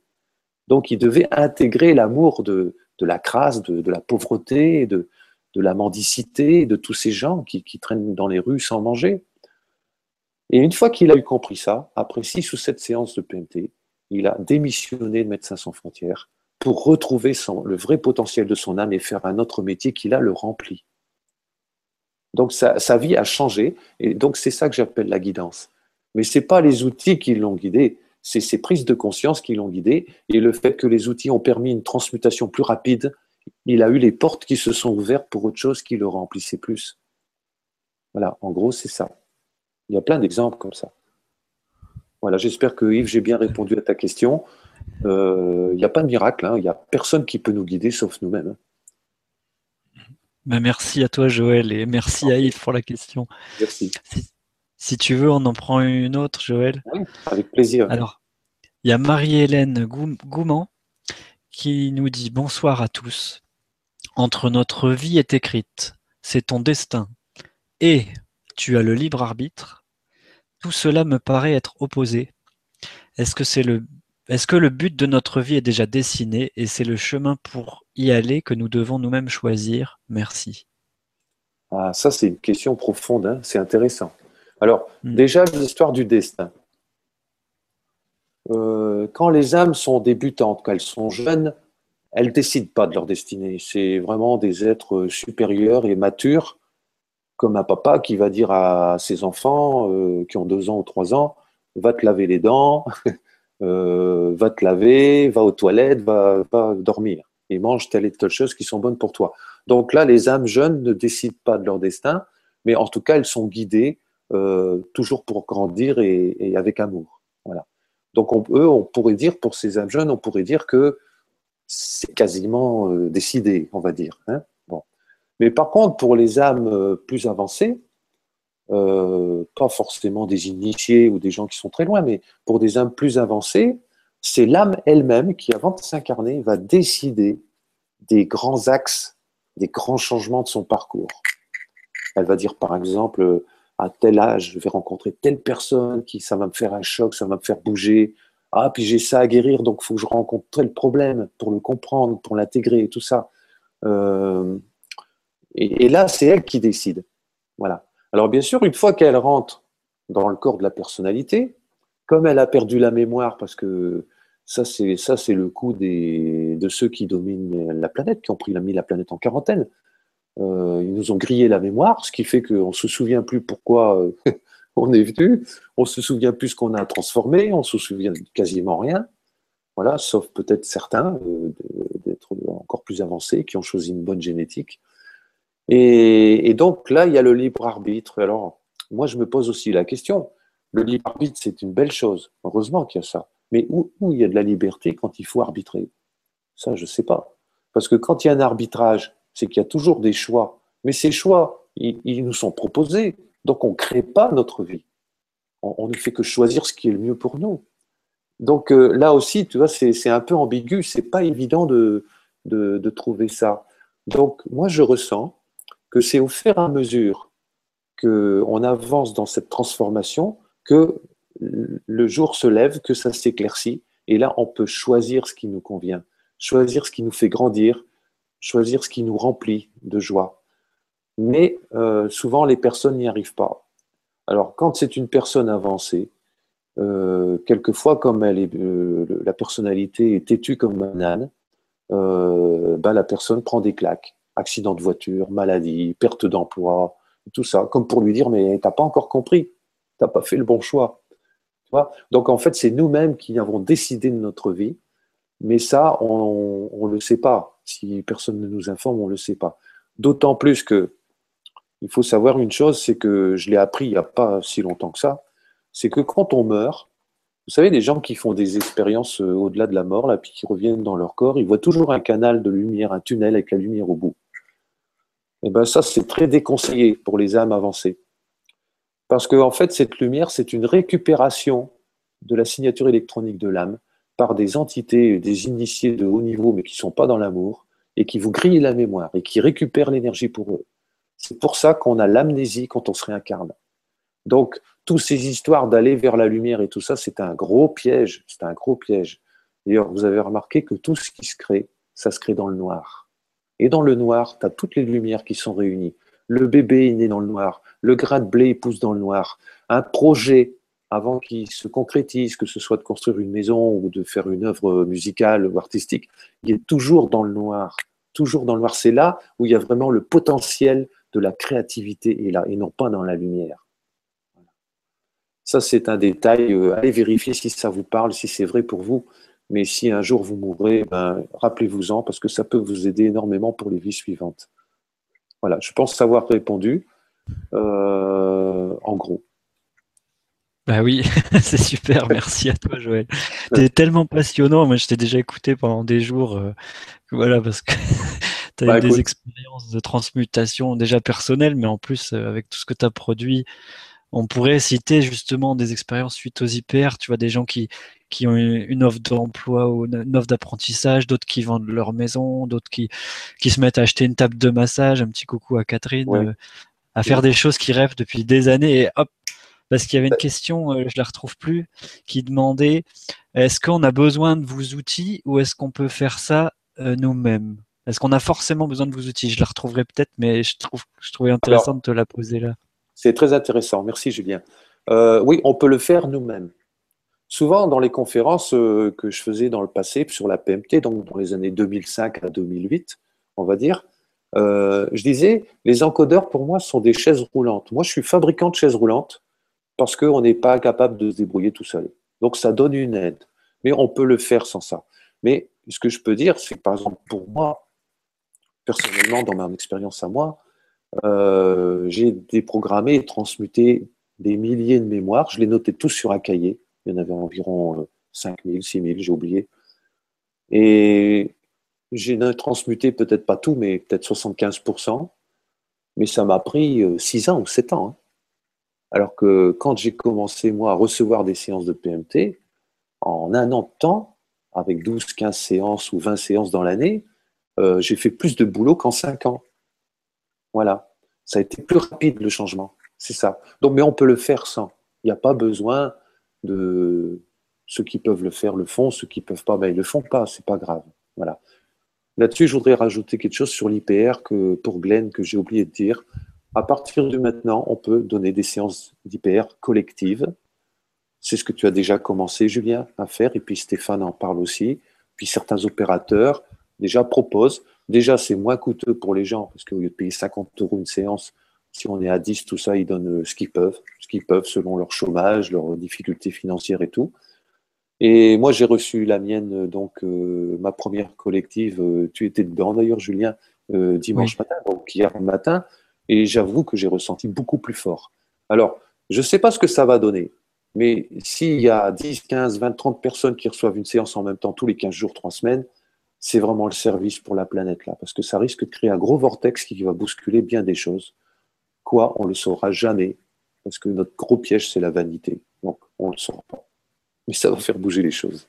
Ça, c'est sûr. Voilà, c'est tout ce que je voulais rajouter. Ouais, c'est génial, c'est qu'en fait, à un moment, tu as préparé tout ça, tu notais dans le bus et tout, euh, tu notais les mémoires vol, violence, euh, pauvreté, euh, déni de soi, violence verbale, violence physique, enfin, des milliers, il y en a des milliers, mais au fil des séances, depuis dix ans, chaque personne, est, c'est incroyable, les ah mémoires qu'on trimballe. Exactement, exactement. Alors, un petit clin d'œil. Oui, un petit clin d'œil de, légèreté, Joël.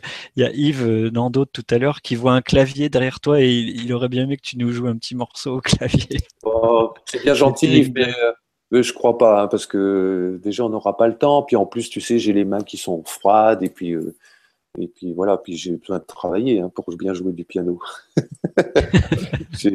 à 20 ans, c'était plus facile, hein, j'en faisais 8 heures par jour, mais c'est tout le cas maintenant. Donc voilà. Oui. Merci en tout cas de cette intention. Si tu veux, Joël, on va prendre la question de l'UNITA qui nous dit Rebonsoir, on parle de grand nettoyage nécessaire afin de pouvoir retrouver l'essence même.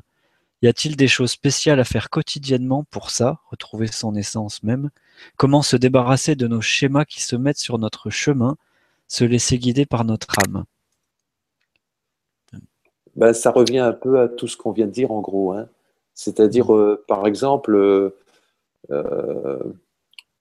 admettons que le matin, je prends le bus pour aller travailler, ou alors j'arrive au bureau, et puis il y a le comportement d'une personne qui me gêne, qui me, met soit en colère ou qui me rend triste, ou, voilà. ou que je méprise en disant, oh là là, comme ça m'arrive encore d'ailleurs, hein, je ne suis pas un saint. Bon. Et puis, dire pourquoi ça me gêne?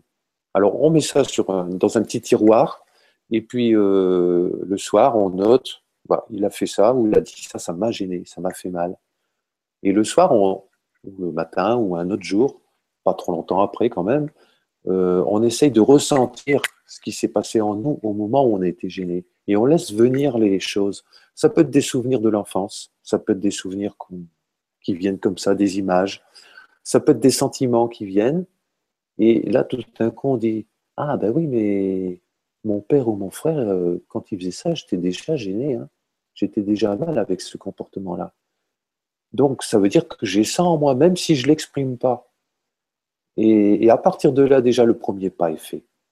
Et, c'est à force de faire ça que la vie devient une aventure. C'est-à-dire que quelqu'un qui va au boulot tous les jours avec les mêmes collègues, le même bus avec le même chauffeur, les mêmes personnes et tout, chaque jour c'est différent parce qu'il voit au-delà de l'apparence, il sent les choses, il développe son ressenti déjà, donc il fera moins d'erreurs, il, sera plus rapide à prendre les décisions, et peu à peu, il va commencer à aimer, aimer, aimer tout ce qui avant est détesté. Il y a les lâcher l'habit dans ses livres qui disait euh, Dis-moi ce que tu n'aimes pas et je te montrerai de nouveaux horizons. Voilà. Autrement dit, montre-moi ce que tu aimes et je te montre tes limites. Ouais, ouais c'est ça. Voilà.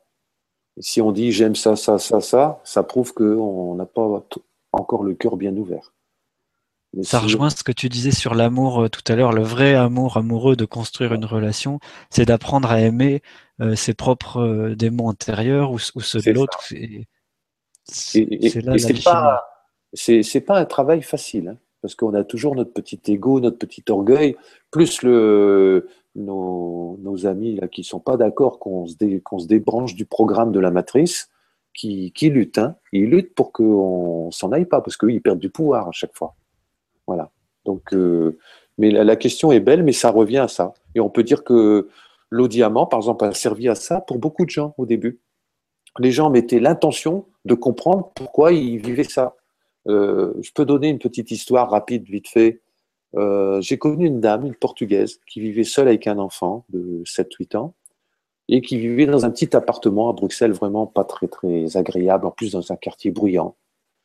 Et, mais seulement, elle était femme de ménage, elle n'avait pas les moyens de se payer un appartement plus grand avec un loyer plus cher.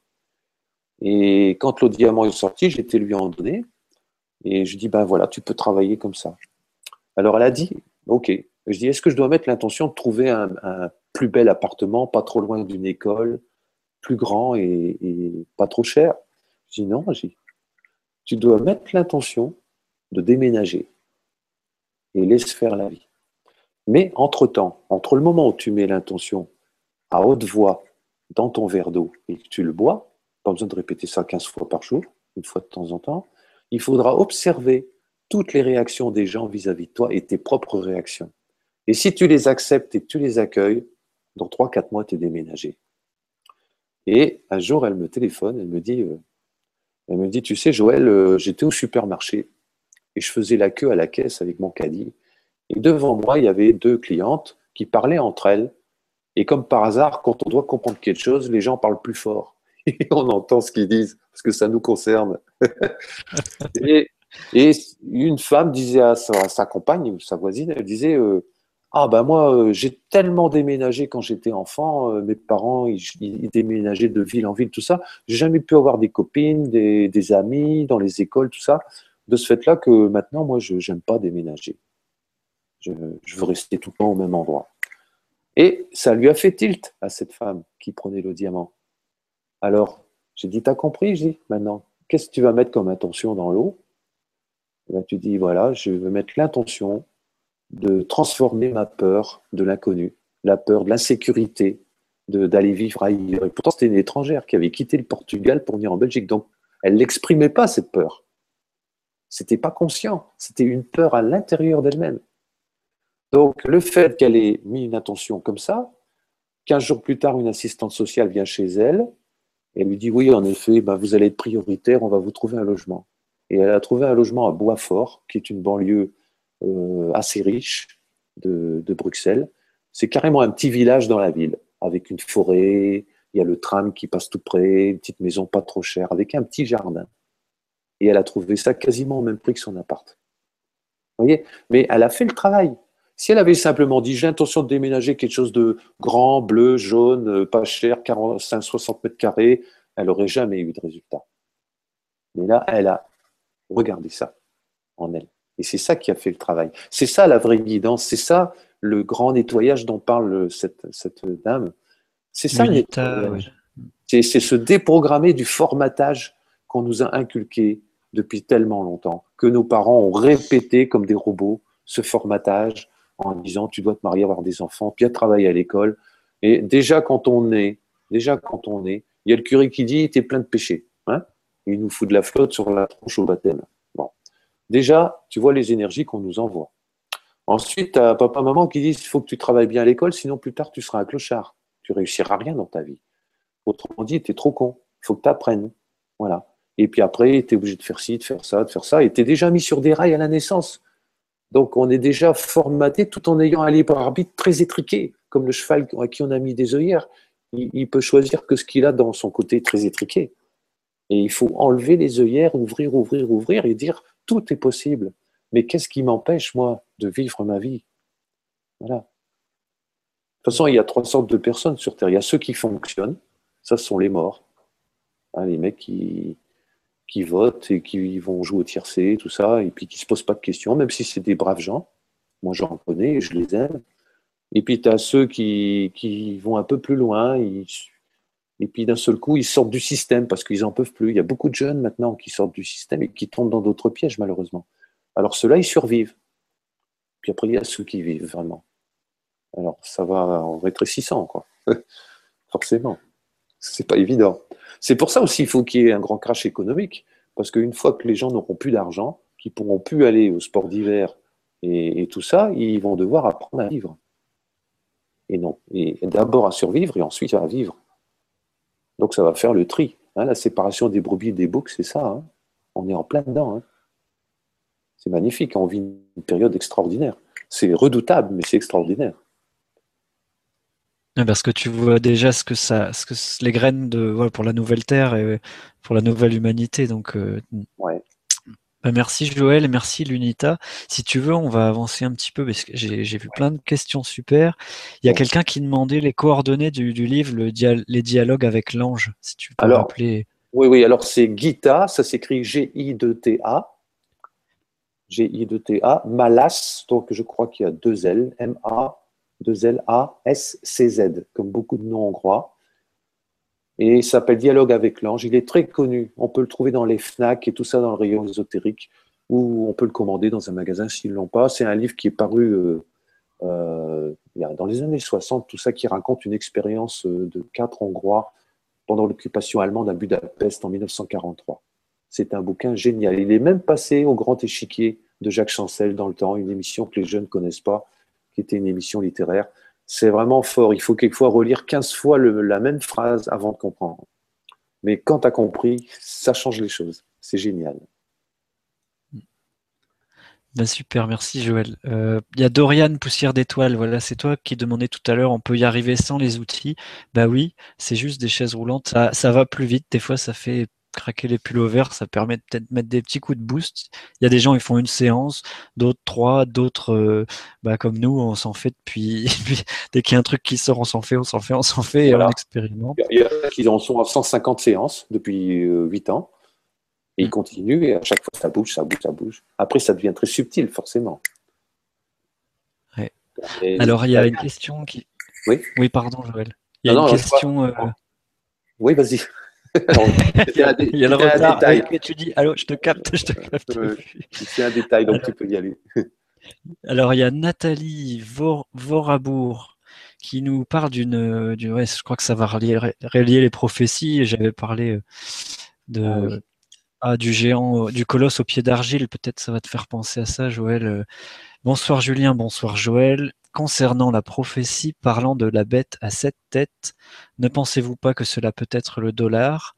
Les sept têtes correspondant aux sept billets avec les sept têtes de président, 2008 étant la chute des marchés financiers. Merci Nathalie.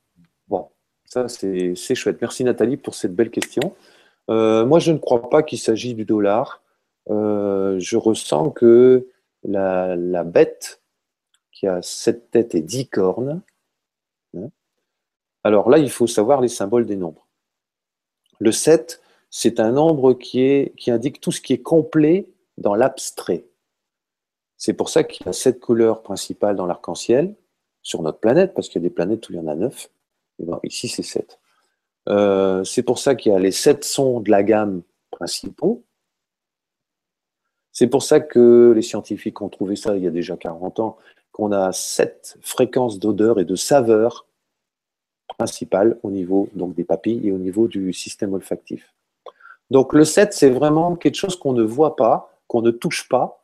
C'est quelque chose qui est complet, mais dans l'énergie. Donc ça voudrait dire que cette bête, elle est dirigée par une puissance, un consortium qu'on ne voit pas. OK? Elle a 10 cornes. 10, c'est la même chose que 7, mais dans le concret.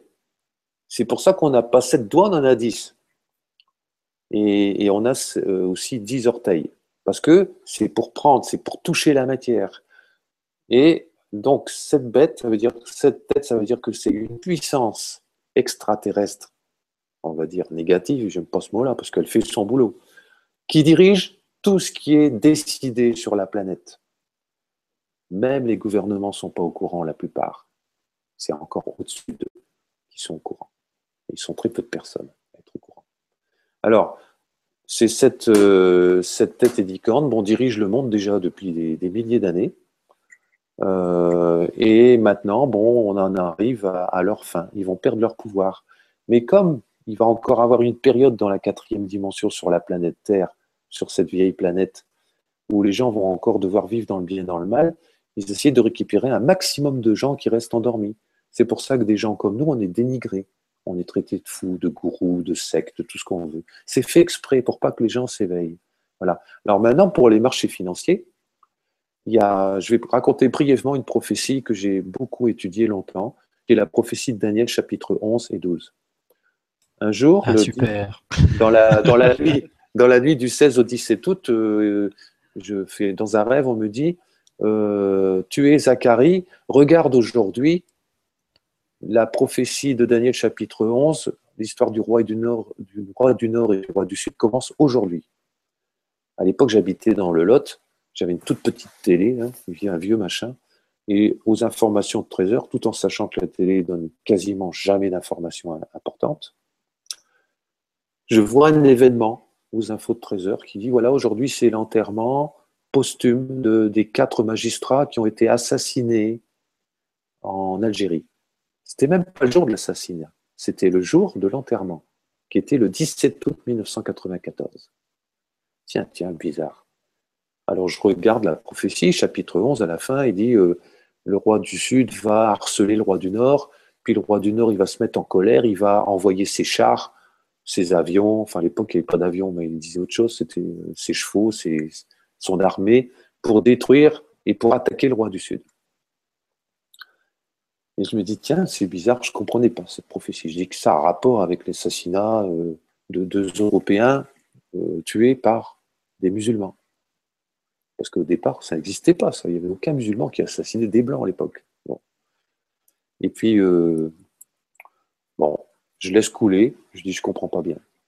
Sept ans et 25 jours, 28 jours, je ne sais pas, un jour près, arrive le 11 septembre le 11 septembre aux États-Unis qui a changé la face du monde, franchement.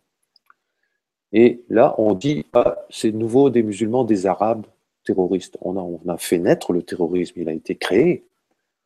Et, donc, comme par hasard, ça arrive sept ans après. Sept ans et puis trois semaines, on va dire. Je dis, tiens, est-ce que les prophéties, fonctionneraient comme ça, tous les sept ans, par, par, par cap? Alors après, j'ai calculé un peu. J'ai dit, tiens, le 11 septembre, si on rajoute 7 ans plus, euh, on va dire 3 semaines, ah, on arrive vers début octobre, 4-5 euh, octobre 2008.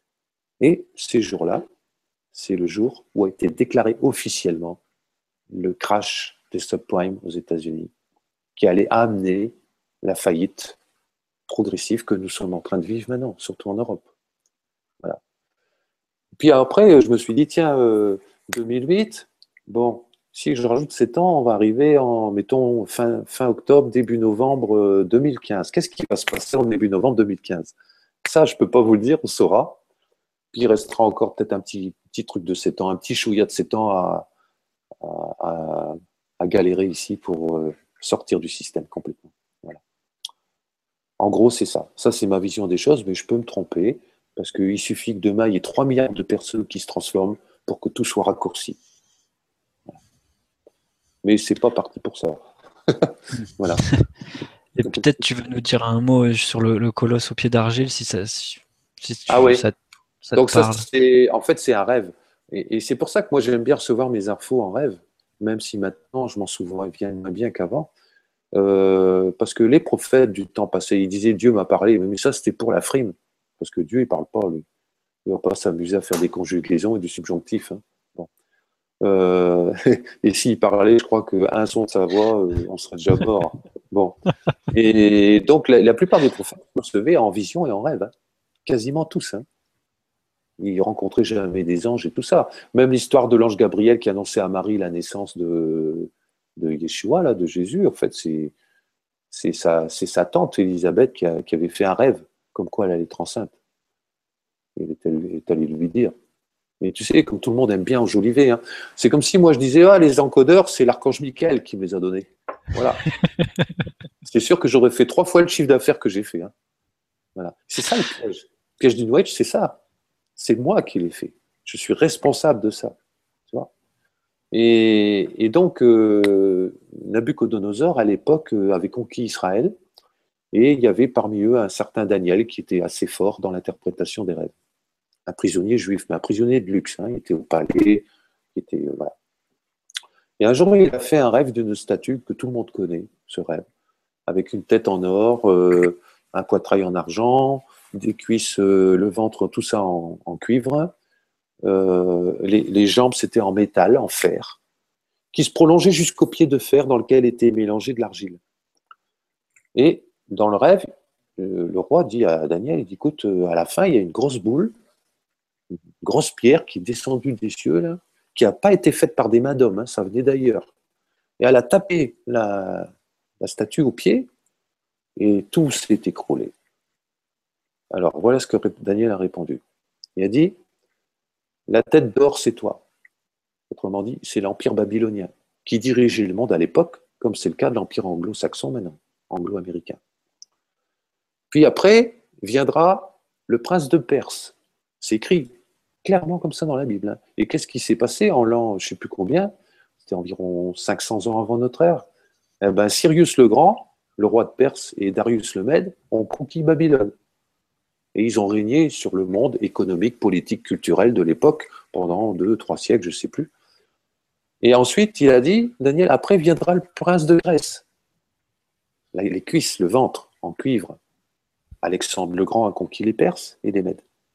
Il a régné deux siècles sur le, le monde culturel et socio-politique, économique et guerrier de l'époque. Et après, qu'est-ce qui est venu? Les jambes. Alors là, il ne dit plus d'où ça vient, Daniel. Il dit il y a un royaume qui va durer longtemps en fer. Donc le fer, ça représente la dictature, la, dureté, la cruauté. Hein?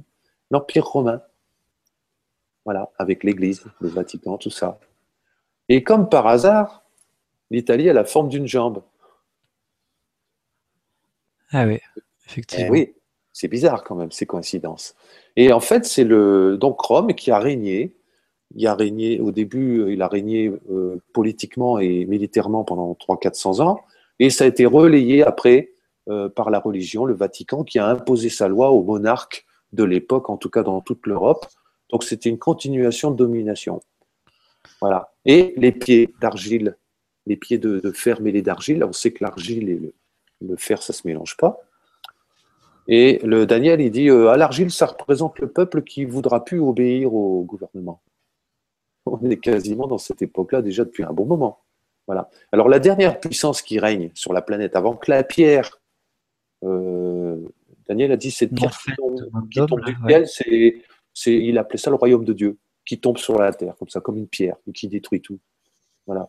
En fait, euh, il dit le peuple ne voudra plus euh, s'allier au gouvernement, c'est-à-dire qu'il va commencer à douter de, l'honnêteté de ceux qui les gouvernent, ils vont plus obéir au doigt et à l'œil comme ça se faisait avant. Et c'est la dernière puissance mondiale qui dirige le monde économique, militaire, industriel, tout ça. La dernière puissance mondiale a démarré avec l'Empire anglais dans les années 1867-70 et qui s'est prolongée dans l'Empire américain, mais qui est la même chose, parce que tout est dirigé depuis Londres. Hein. Même l'Amérique ne fait pas ce qu'elle veut. Voilà. Donc c'est cet empire-là qui est le dernier de, ce cycle de puissances qui se sont succédés depuis la chute de l'Atlantide donc cinq puissances. Mais il y en a eu deux avant. Il y a eu la Syrie et l'Égypte. La première, ça a été l'Égypte après la chute de l'Atlantide. Il y en a eu sept, là encore sept. Donc les sept têtes de la grosse bébête, là, de l'Apocalypse, c'est quelque part le résidu énergétique et le formatage mental, le tripatouillage de l'ADN, la, dégradation de l'être humain qui reste encore dans l'énergie qui est là et qui est manipulée par des marionnettistes euh, qui se disent supérieurs à nous grâce à leur technologie et qui manipulent tout le troupeau humain. en nous inventant des histoires. Incroyables. Voilà, en gros. Ouais, quand tu me dis tout ça, Joël, je te remercie de parler de. Je sentais que c'était important de parler de ce géant, ce colosse au pied d'argile. Tout le monde dans l'inconscient collectif a entendu cette image. Et les, je pense au, au Rasta Farai, tu vois, qui euh, parle aussi de Babylone, euh, de, qui sont toujours contre euh, Babylone et voilà, et dans la pureté du cœur et de l'amour. Voilà. Donc, si tu veux, on, peut continuer les questions, Joël, si tu es toujours. Ah, moi, je suis, je suis partant, là, il n'y a pas de problème. On y va.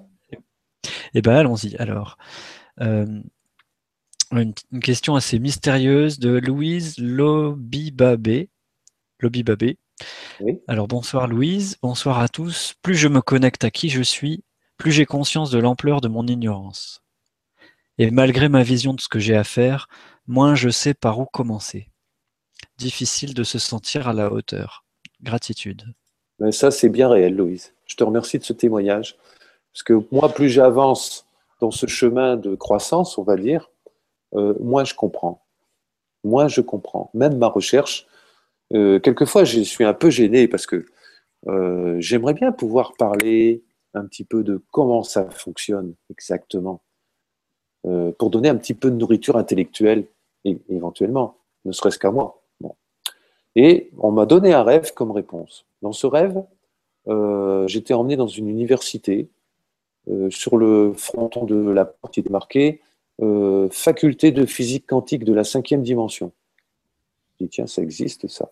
Bon, je rentre, je rentre dans l'amphithéâtre où il y a tous les sièges en gradin. Je m'assois, c'était très beau, en bois et tout blanc, et j'attends. Et j'ai attendu des heures, et des heures, et des heures. Autrement dit, on m'a fait comprendre qu'il n'y avait pas de professeur, et il n'y avait pas, pas d'élève non plus, parce que moi, je n'étais même pas un élève. J'étais quelqu'un qui transmettait quelque chose que je ne comprends pas ou peu. Je comprends très peu comment ça fonctionne. Et c'est vrai que quand plus on fouille à l'intérieur de soi, moins c'est accessible au mental parce que on a été atrophié mentalement et on peut pas comprendre. Donc ça, cette compréhension, elle va venir toute seule, sans chercher, au fur et à mesure qu'on se transmute nos mémoires, qu'on avance dans la supraconscience et qu'on prend contact avec notre moi supérieur, qui est cette supraconscience, qui est un peu le nous du futur en fait. Voilà. C'est un peu notre, objectif, c'est un peu notre futur moule, en fait. Donc, euh, si on se branche déjà sur, euh, d'une manière intérieure sur ce qu'on pourrait être éventuellement le jour où on sera vraiment intelligent, lumineux et, conscient, vraiment présent aussi, à ce moment-là, on peut avoir des choses qui nous viennent, des illuminations et tout ça, si notre véhicule n'est pas trop pollué par plein de choses. Voilà. Donc, euh, merci pour ce témoignage, parce que c'est vrai qu'il faut être à la hauteur. Ou alors, il faut peut-être être dans la profondeur. C'est peut-être encore autre chose. Oui, tu parles souvent d'humilité, la profondeur, d'être dans la terre, de réunifier les deux hémisphères pour être entre le mental, comme De Vinci, entre le mental et l'intuition, et, réunir dans une troisième chose. Euh, Toujours cette verticalité, c'est important la verticalité. Tu sais, euh, j'ai compris aussi une chose, je ne sais pas si c'est vrai, mais quand à l'école, on me disait 1 égale 2, moi, je n'étais pas d'accord. Je n'étais pas d'accord. Pour moi, 1 et 1, ça n'a jamais fait que 2. Il y a autre chose. Si tu mets deux objets l'un à côté de l'autre, il y a une relation qui s'installe, ça fait 1 égale 3. Hein. Leur influence va jouer sur la matière sur laquelle ils sont posés, ça fait 1 égale 4. Et puis sur l'environnement, 1 égale 6. Et puis en même temps, sur les sphères plus élevées, ça fait 1 égale 7. Et pour finir, 1 et 1 égale l'infini. Voilà. Ça, pour moi, c'est des vrais calculs. Donc, euh, c'est ça qu'on n'est pas assez intelligent pour comprendre ces choses-là. Et tant mieux, sinon on deviendrait trop vaniteux. C'est pas plus mal. Ben écoute, c'est super comme transition parce qu'il y a une question sur le vacuum force, justement, entre l'unité et l'infini. Franck Atem, justement, un petit coucou à Franck, qui parle ah, beaucoup de ces notions de, de, oui, de zéro, de 1 et d'infini, et qu'entre deux, ben, on n'a pas à se croire, le 9 n'a pas à se croire supérieur au 7 ou au 2. Ou... Alors, il y a, il y a Yoni Chomoron, si tu veux, Joël. Yoni, bonsoir. Coucou Joël, peux-tu expliquer ce que pourra apporter le nouvel encodeur Vacuum Force? Merci à vous deux. Merci Yoni. Merci Yoni, on se connaît très bien et je te remercie de participer. Euh, le nouvel encodeur, il va pas apporter, il va nous aider à avoir une petite discipline de 15-20 minutes par jour par exemple au lit, allongé, il va nous permettre d'essayer de commencer à ressentir l'espace vide entre le noyau de l'atome et la brume de l'électron. Je vais raconter une expérience que je vais raconter en conférence quand on va partir bientôt euh, faire une petite tournée. Quand, euh, en, le 8 septembre 1993, j'étais encore jeune à l'époque, hein, euh, j'étais en train de faire une petite méditation dans mon lit le soir, tout seul, avant de dormir.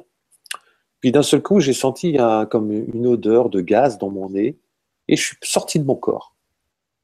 Et là, je me suis retrouvé un peu comme dans le film Contact avec Jodie Foster. C'est-à-dire, j'ai été suspendu au-dessus de la Voie lactée, la galaxie. Je trouvais ça magnifique. Je dis, oh là là, j'ai fait un voyage astral, j'étais heureux. Et il y a trois phrases qui me sont montées du ventre. Pas d'ici, ni de là, mais du ventre. J'ai jamais vécu ça avant. Qui me disait, il y a une phrase qui monte qui dit, ah, je suis tout ça. Ah. Puis alors là, ça s'ouvrait, ça s'ouvrait. La deuxième phrase, d'un seul coup, je sens que ça bloque là, ça monte. Et ça sort, ma bouche dit, mais je ne suis rien. Ah. Et la troisième phrase, c'était, ça sortait pas, mais ma tête a fabriqué une phrase qui, qui disait, même de dire je ne suis rien, c'est déjà trop. Ah. Et je vous avoue, en tout cas Yoni, que pendant 15 jours, heureusement, je vivais seul dans une maison isolée, parce que pendant 15 jours, j'étais comme un peu fou. Et là, j'ai pensé à la fameuse folie des soufis, les initiés soufis qui vivent euh, quand ils passent dans des espaces dimensionnels comme ça. Et moi, j'ai cru vraiment que j'avais été dans le cosmos. Et eh bien, détrompe-toi. Quatre, cinq mois plus tard, je fais un rêve. On me dit, tu te souviens de l'expérience? Je dis, oui, ne peux pas oublier ça. On me dit, mais tu n'as jamais été dans le cosmos, tu as voyagé dans les atomes de ton corps. Ah, et là, j'ai compris pourquoi on a dit, l'homme est fait à l'image de Dieu. Parce qu'on est son miroir en fait. Et c'est lui qui évolue à travers nous, c'est pas nous. Hein. Faut pas rêver. Hein. Faut pas rêver. Donc, euh, en fait, j'ai compris qu'il y a quelque chose dans ce vide et que nous sommes toute notre corps est toute une galaxie. Mais c'est quoi ce vide qui n'est pas vide, en fait? Un peu plus tard, euh, donc dans les années, euh, je sais plus, 2002, 2001, je ne sais plus, j'ai oublié, J'étais à Bruxelles, chez le monsieur qui m'a hébergé gracieusement. Il avait déjà 65 ans à l'époque. Et un jour, il rentre du bureau, euh, bloqué du dos, il marchait presque à quatre pattes. Il se met dans le canapé, il s'allonge, pourtant c'est une armoire, hein. c'est un gars musclé, euh, lourd, une bonne charpente, mais il était bloqué. Il dit euh, T'inquiète pas, Joël, j'ai appelé l'ostéopathe, il va venir me débloquer. Ok. Donc il s'allonge, euh, comme en chien de fusil sur le canapé. Moi, je m'assois par terre et je rentre dans ce vide-là, en considérant que mes galaxies, c'est des atomes et des électrons. Je rentre dedans. C'est la première fois que je le faisais. J'ai senti que mes atomes, que mon corps sortait, sortait et allait dans son corps.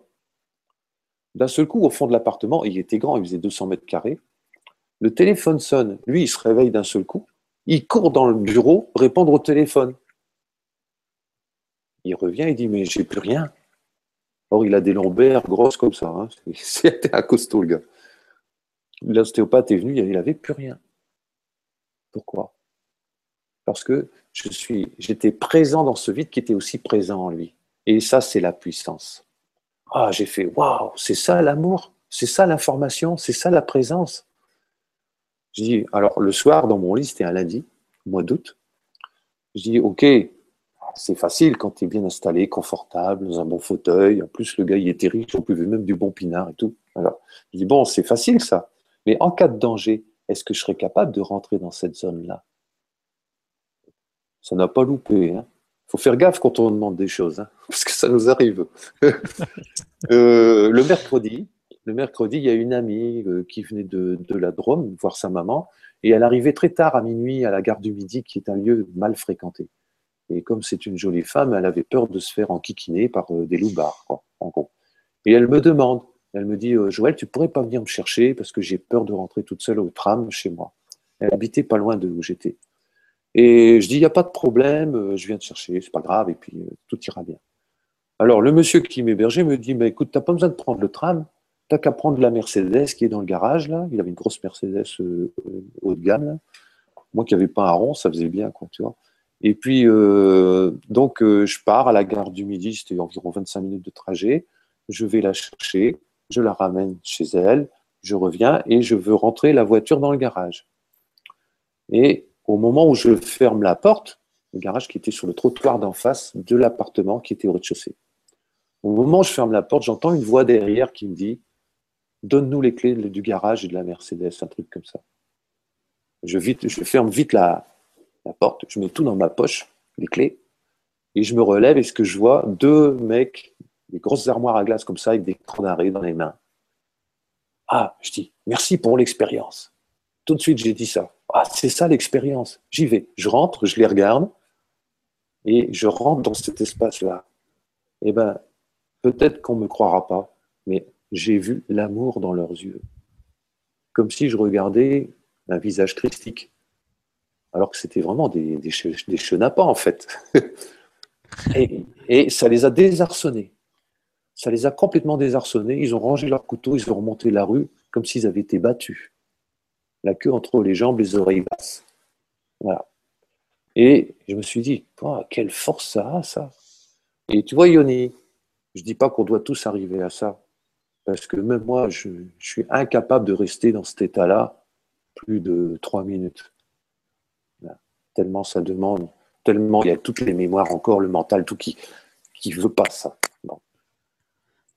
Mais si on arrive, grâce à ce petit travail quotidien, parce que j'ai mis beaucoup de codes sur le vide là-dedans, beaucoup de codes, j'ai transformé les, plein de chiffres que j'avais avant euh, dans la fleur de vie, un peu partout, j'ai mis des codes avec des logarithmes, des machins comme ça que je comprends même pas, et j'ai fait des trucs. Et si on arrive à ressentir ça. Eh ben, le ressentir trois secondes, ça, ça te marque toute la vie. Toute la vie. Et c'est à ça. Parce que, tu vois, Yoni, il y a deux sortes de gens qui font un chemin sur Terre. Et ça, Stanley Genaël, Genaël l'explique bien. Il dit il y a ceux qui sont SDS et ceux qui sont SDA. Les SDS, c'est se servir de, euh, servir de soi, se servir pour soi, en fait. Il y en a beaucoup qui font un chemin pour se servir eux-mêmes, parce qu'ils sont mal dans leur vie, parce qu'ils veulent devenir euh, spirituels, parce qu'ils ne se sentent pas bien, enfin des choses comme ça. Là, c'est encore centré, pas en soi, mais sur soi. Tu vois Et puis, tu as les SDA, c'est le service envers autrui. Tu Et dans, dans le vacuum force, comme dans l'IPR collectif, c'est vraiment travailler pour la planète. Il ne faut pas oublier qu'on est un peuple sur Terre, un peuple qui va sortir de la matrice si on n'est pas prêt, si on ne met pas toutes les armes de notre côté, ça peut être difficile. Et comme le disait l'apôtre Paul, ça sera comme marcher à travers le feu pour ceux qui n'auront pas fait de travail. Donc il y en a très peu qui vont arriver au bout. C'est ça en fait. Voilà.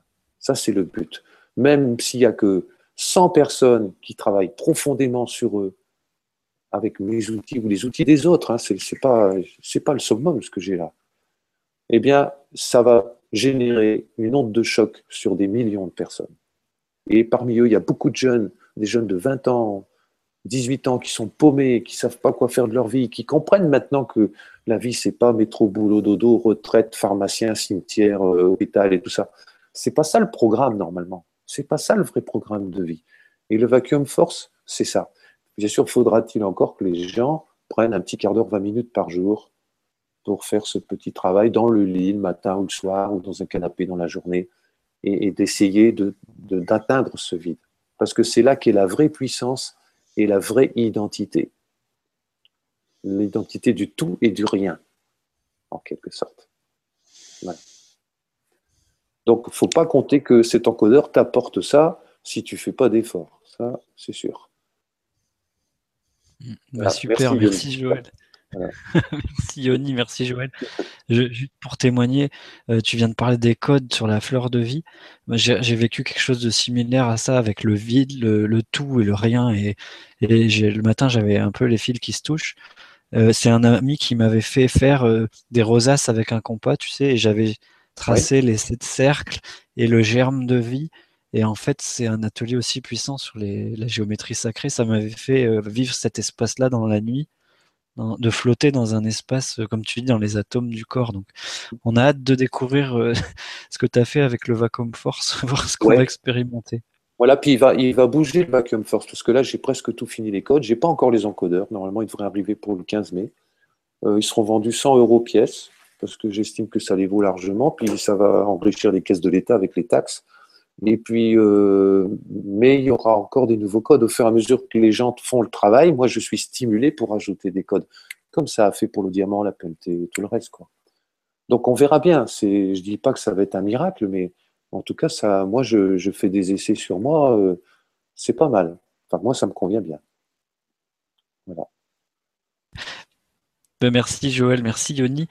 Euh, si tu veux, il est... ça fait 1h50 qu'on est en direct. Si tu veux, on prend encore quelques questions, Joël. Avec grand plaisir. Alors voilà, j'ai retrouvé de l'eau diamant. C'est Daniel qui nous dit Bonsoir, j'ai retrouvé de l'eau diamant qui m'avait été donnée il y a une dizaine d'années. Et j'aurais aimé savoir si elle a toujours la même valeur et si je peux l'utiliser. Merci beaucoup. Oui, oui, tu peux l'utiliser, il n'y a pas de problème. Hein. On a vu des gens euh, avoir un flacon d'eau diamant quelque part euh, qui a traîné dans une armoire et puis cinq ans, six ans après, elle était pas, euh, elle a gardé. Si tu veux, l'eau diamant, c'est pas une eau énergétique. Si c'était que de l'énergie, forcément, elle aurait perdu un petit peu de cette énergie. C'est pas de la quatrième dimension, c'est de la cinquième. Dans la cinquième, on parle plus d'énergie, on parle de conscience. Donc la conscience, elle reste toujours. D'ailleurs, si on va euh, près de certains lacs qui, depuis 15 euh, ans maintenant se sont transformés en eau diamant, on peut sentir l'énergie dès qu'on arrive au bord. Et on peut voir aussi le comportement des gens au bord de ces endroits, qui est beaucoup plus harmonieux, plus calme, plus léger. Voilà.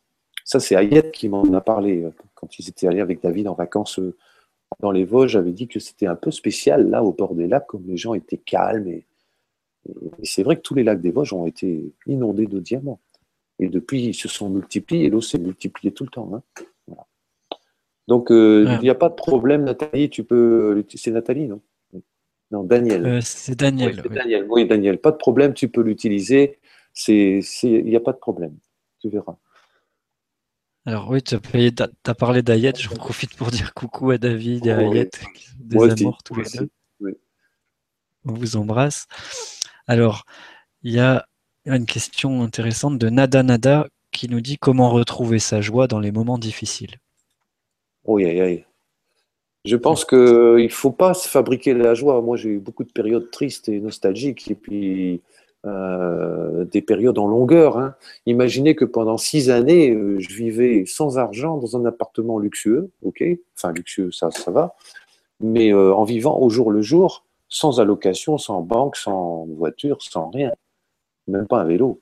Euh, et ces six années de calcul avant de trouver le diamant, il y a des périodes j'étais pas dans la joie. Ça, je le reconnais. Et j'ai même quelquefois un peu râlé. Euh, j'ai quelquefois un peu râlé contre la vie, quoi. Voilà. Mais euh, on peut pas se fabriquer une joie. Mais par contre, on peut, essayer de, rentrer dans cette tristesse, de la vivre complètement et de faire confiance faire confiance aussi que ce sont des états d'âme qui correspondent aussi à des, à des transformations. Et c'est ces transformations, quelquefois, qui nous, qui nous font transpirer euh, toute cette difficulté, euh, ces traumatismes qu'on a en nous, euh, de ne pas se sentir bien dans ce monde.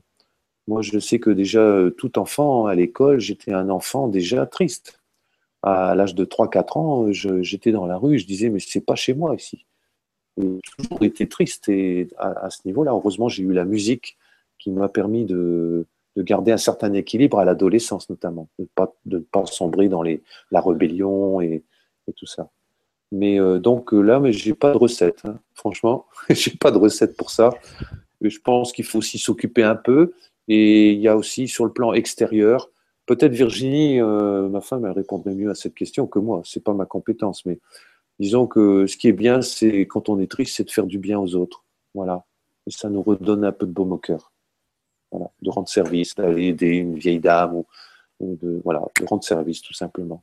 Ça, ça aide bien à retrouver une certaine joie. Ah, merci Joël, merci à toi Nada. Nada. Alors une question de Sophie, tiens, bah, bonsoir Sophie. Sophie Auville qui nous dit bonsoir les gars. Étant une très vieille âme et étant donné que je n'ai pas pu trouver l'humain parfait pour m'incarner, alors pourquoi je suis redescendu alors que je suis déjà une âme expérimentée? Qu'est-ce que je suis donc venu travailler? Merci. Bon, Sophie, c'est normal qu'à la fin d'un cycle comme maintenant, on va pas faire réincarner sur Terre euh, des piliers de bistrot pour euh, faire passer le cap aux gens. Hein? Donc, euh, en général, il y a depuis les années, depuis le milieu du siècle, même déjà du, XXe siècle, donc dans les années 14, 18, il y a beaucoup d'âmes évoluées qui se sont incarnées dans un monde difficile, exprès, parce que en eux, de par leur courage et leur foi, ils ne se rendent pas compte. On ne se rend pas compte qu'on agit sur le monde entier, sur toute l'humanité. Voilà. Mais c'est certain que tu as aussi, comme moi, euh, certainement des choses à conscientiser en toi de, pour les accepter, les accueillir et permettre leur transformation. Euh, c'est pas évident, c'est pas évident, mais euh, ça tu le sauras pas. Tu le sauras qu'au fur et à mesure que tu vas prendre conscience des parties de toi que tu ignores encore. Mais tu sauras pas pourquoi tu es, venu travailler avant. Tu le sais à la fin. Faut le découvrir euh, sur la route, quoi. Et eh oui, oui, ça se découvre vraiment petit à petit comme un puzzle dont on trouve chaque morceau. Puis après, il faut savoir les placer pour avoir le paysage général. Alors, dans le même style, il y a Nathalie Cup ou Cup Nathalie qui dit pourquoi certaines âmes ont décidé de se charger la barque avant de s'incarner.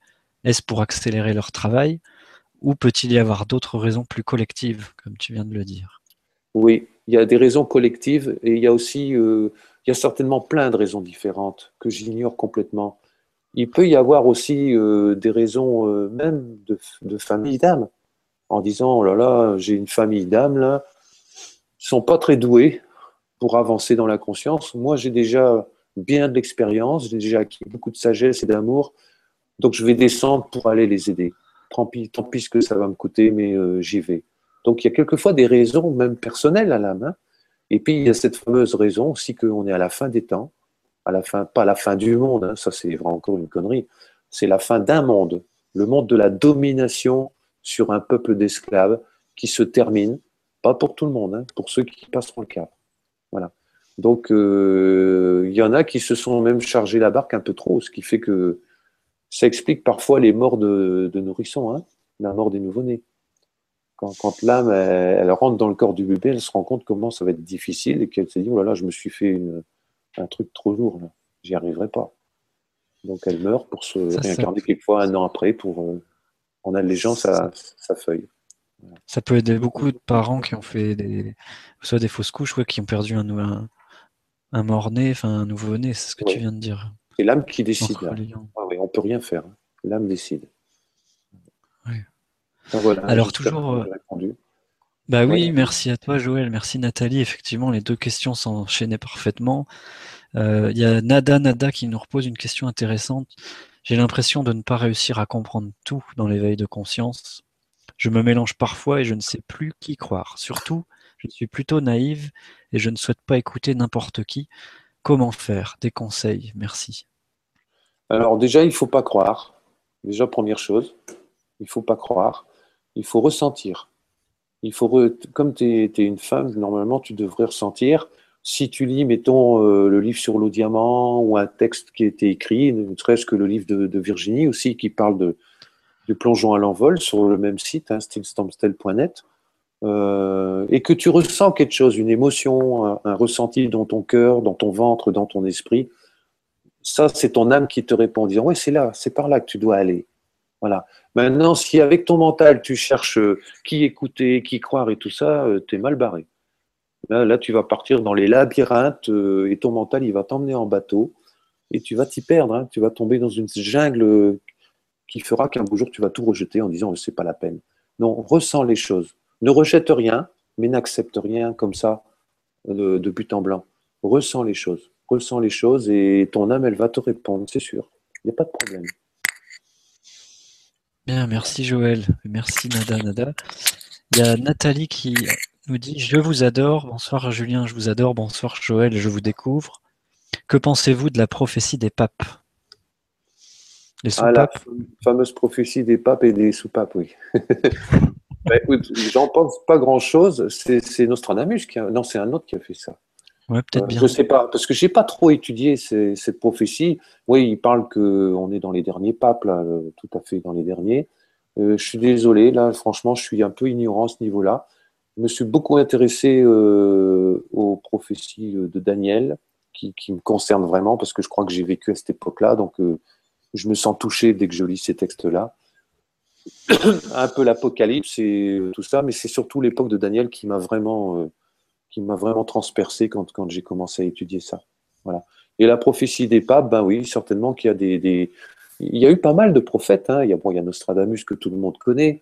Euh, il y a eu la Vanga aussi, la, la, voyante médium bulgare euh, qui est morte à 90 ans, je sais plus, euh, dans les années 90, je suis complètement oublié, qui parle, elle, du dernier du dernier président américain, elle parle du dernier pape, elle parle de tout ça. Et puis il y a eu Saint Jean de Jérusalem au Moyen Âge qui a parlé de tout ça. Euh, mais franchement, j'ai pas, j'ai pas eu le temps d'approfondir tout ça. Alors je suis désolé de. Il y a certainement quelque chose de vrai en tout cas là-dedans, parce que c'est pas par hasard que ces jours-ci, en Utah, aux États-Unis, tout le monde connaît cet État où il y a les Mormons, il y a une grande réunion qui dure 5-6 jours où tous les représentants des grandes religions se rassemblent pour créer la prochaine religion mondiale. Voilà, la prochaine prison pour les humains est en train de se préparer. Voilà. Et là viendra, bien sûr, euh, un, extraterrestre génial qui fera des miracles, qui va même essayer de rétablir une espèce de charité sociale qui fait que tout le monde va tomber dans le panneau, même des gens comme nous. On va tomber dans le panneau. Bah oui, c'est le retour du Christ. Même sans la puce, là, tu, je sais pas si tu as envie de parler de. Il y a des, certains films maintenant qui parlent de la puce sous-cutanée, ces trucs-là. Euh, oui. Qu'il n'y aura plus de monnaie, un gouvernement mondial et. Euh, c'est le but, hein, euh, Révélation chapitre 16, verset 13, je crois, où il dit que la marque de la bête sera mise soit sous la main ou au front, parce que c'est les zones qui sont bioélectriquement faibles, et pour que la puce fonctionne, il faut que ce soit dans ces zones-là, qui servira de, porte-monnaie. Hein. Déjà, on, nous apprend à payer avec le smartphone, euh, c'est le début. C'est le début de ça. Et il y a déjà plein de gens qui sont pucés. Hein. Il y en a même qui sont, sont fiers. Hein. Alors on peut les suivre partout. Hein. S'ils montent d'un étage dans leur maison, tout le monde le sait. Hein. Tout le monde peut le savoir. Et ce qu'ils ne savent pas, les gens, c'est que dans ces puces, il y a un programme. Euh, comment on appelait ça déjà? Psychotronique. Euh, Psychotronique, c'est ça. Merci pour le nom, Julien. Oui, c'est l'ancien patron de, de Bell, l'informatique américaine qui a inventé ça. Enfin, c'est un souvenir de l'Atlantide qui a dû ramener. Hmm. Et donc euh, là, on peut introduire dans la tête des gens des comportements qu'ils n'auraient jamais fait avant. Voilà. Ça s'appelle le mind control. Mais il y a déjà plein de techniques là-dessus. Hein. La plupart des attentats suicides, c'est fait par des gens qui sont sous mind control. Et ça, je ne veux pas trop parler de ça, parce qu'on peut en parler. Mais la puce, c'est une prophétie. Hein. Ça, c'est sûr. Hein. Tu sais qu'il le montre même en. J'ai été voir Kingsman, un film genre James Bond euh, avec des, espions au Royaume-Uni. Et il y a le méchant, le, Black, euh, qui, qui, est euh, une entreprise de, de GSM, de téléphone portable. Et il distribue un moment gratuitement plein de puces de portable gratuit, voilà, et tout le monde du coup se rue dessus. Et en fait, dans la puce du portable, à un moment donné, à la fin, il active un programme qui fait qu'ils s'entretuent tous. Voilà. Oui, c'est très, très lucide. Ça peut devenir très réaliste, d'ailleurs, c'est déjà un peu comme ça. On ne peut pas comprendre, par exemple, quand il y a eu la guerre de Yougoslavie en 91, pourquoi les Serbes et les Croates, qui s'entendaient très bien avant, ils se sont mis à s'entretuer de ce coup. Ils connaissent les moyens de manipuler l'humanité, ils ont la technologie pour ça. Voilà. Mais ça, bon, c'est pas notre sujet. Nous, on parle surtout de la nouvelle déjà de nouvelle société qui s'installe dans une conscience de partage et de, et de respect de l'un l'autre, quoi. Et puis même de tout ce qui est vivant, la nature, les animaux, euh, la végétation et, tout. Oui, il y a plein de sites qui parlent de tout ça. Là, dans le grand changement, on est là pour euh, les germes de cette nouvelle terre et de la belle verte et, et vivre ce grand changement, même si ça colle un peu, on s'en sort. C'est bien de se tenir au courant des magouilles qu'on nous qu'on essaie de nous faire avaler, mais sans s'y apesantir, quoi. Sinon, ça devient démoralisant. Oui, puis il y a aussi une période où il y a des sites qui entretiennent aussi des égrégores de, de lutte. Allez, comme l'osais, je vais aller casser un McDo. Je vais Bon, c'est utile, hein, il y a des âmes de la famille des guerriers qui sont là pour casser les, les cadres, mais il faut pas tomber dans le la guéguerre intérieure. Non, c'est sûr. Alors, tu vois, il y a une question. Bon, bah, je crois qu'on arrive à la deux heures. On peut continuer un peu si tu es vrai en forme. Euh, il y a encore plein de monde. On est, ça dépend de toi aussi, hein, Julien. Ça dépend de toi. Bah, moi, je suis dispo. Je vois qu'on est plus de 1000. Euh, enfin, c'est génial. Merci à tous de tout cœur de votre présence. Et parce que c'est cette télé du grand changement, c'est la vôtre. C'est vous qui la créée par l'intention de cœur et d'amour que vous émettez, par tout ce que vous nous envoyez. Ouais, j'ai un message d'amour et de gratitude qui me vient là parce que je tiens à vous à vous remercier tous d'âme à âme individuellement. Et toi, Joël, de prendre du temps pour, euh, partager euh, tout ce que tu as pu intégrer. Parce que c'est vous tous en partageant, en demandant qui tels invités. Et puis merci pour tout ce que vous nous envoyez de messages magnifiques et même votre participation. Euh, enfin, tout. C'est merveilleux. Merci. Merci d'être là. il y a une égalité d'âme dans cette nouvelle terre. C'est fabuleux. Alors, à quand, pour Jean-Marc, à quand une séance de PMT collective? La PMT euh, collective, euh, ça, je ne la conseille pas, parce que malgré qu'on a beaucoup de gens ont des mémoires communes, hein, c'est sûr, que je crois que ce serait euh, trop, trop brutal. Et on peut essayer, il y en a qui l'ont déjà fait, mais il peut y avoir des, risques de réaction assez pénibles pour les gens. Tandis que l'EPR, c'est différent, ça, travaille sur la nanotechnologie, les, les implants, tout ça, et en même temps, l'IPR euh, travaille aussi, euh, on va dire, sur un plan de l'être total, l'être collectif, l'être total en, soi. Voilà, je ne veux pas parler de médecine, mais il y a quand même quelque chose qui se passe au niveau physique dans, ces séances d'IPR. Voilà. La PMT collective, ça, je ne le conseille pas, et même ça n'a pas pris. Il y en a qui ont essayé, puis ils ont vite abandonné. Voilà. Donc, ce n'est pas, pas prévu au programme, ça. C'est plutôt vraiment individuel. Alors, je vois qu'il y avait une question, j'avais dit que je ne répondrais pas là. Euh, sur, euh, non, pas les nouveaux groupes, c'est les fameux antibiotiques et tout ça. Ah, tu veux alors, je, alors je la sélectionne, je te la lis si tu veux. Oui, ok. Alors, bien le bonsoir à tous. Cher Joël, nous savons tous que les antibiotiques sont à éviter, mais comment faire si c'est nécessaire? Exemple, piqûre de tic, entre autres. Comment gérer? Merci d'avance de ton conseil. Fleur de vie avec une petite licorne magnifique. Bon, merci, Fleur de Vie. Euh, déjà, je ne sais pas comment on peut faire de la santé avec un produit qui s'appelle antivie, antibiotique. Voilà. Alors, les antibiotiques ne sont pas inutiles totalement en cas d'urgence, comme les pompiers. Quand il y a le feu, c'est plus la peine de prendre des mesures de sécurité pour pas qu'il y ait le feu. Il faut appeler les pompiers qui vont tout envahir, tout salir avec leur mousse carbonique et tout ça. Euh, il y a beaucoup de, dans les médecines naturelles que je connais plus trop maintenant, il y a quand même pas mal d'huile essentielle et tout ça qui aide, mais surtout avoir une alimentation équilibrée, euh, faite de, produits vivants, c'est-à-dire des crudités, des légumes et des fruits hors des repas. Si le terrain est fort, les microbes ne nous emmerdent pas. C'est toujours pareil, c'est comme les mémoires. Si, si on n'a pas de violence en nous, on ne va pas se faire attaquer dans la rue. Voilà. Et si on se fait attaquer dans la rue, euh, on peut se poser la question euh, qu'est-ce qu'il y a en moi qui fait que j'ai attisé la violence quoi? Eh ben, La maladie, c'est pareil. Si on attrape des choses, c'est que le corps, euh, déjà la maladie, c'est pas une maladie, c'est une crise curative d'auto-guérison du corps. -dire le corps, il fait sortir par les fenêtres ce qui n'est pas sorti par les voies naturelles, c'est-à-dire par les selles, par l'urine, la transpiration, etc.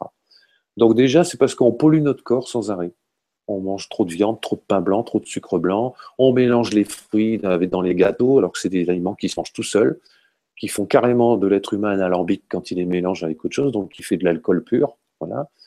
Euh, et selon hein, le coup de froid, euh, le microbe qui vient, on va faire une réaction, soit aiguë si on a beaucoup, beaucoup de vitalité, soit chronique si on n'en a plus beaucoup. Voilà. Alors qu'en médecine, ils disent le contraire.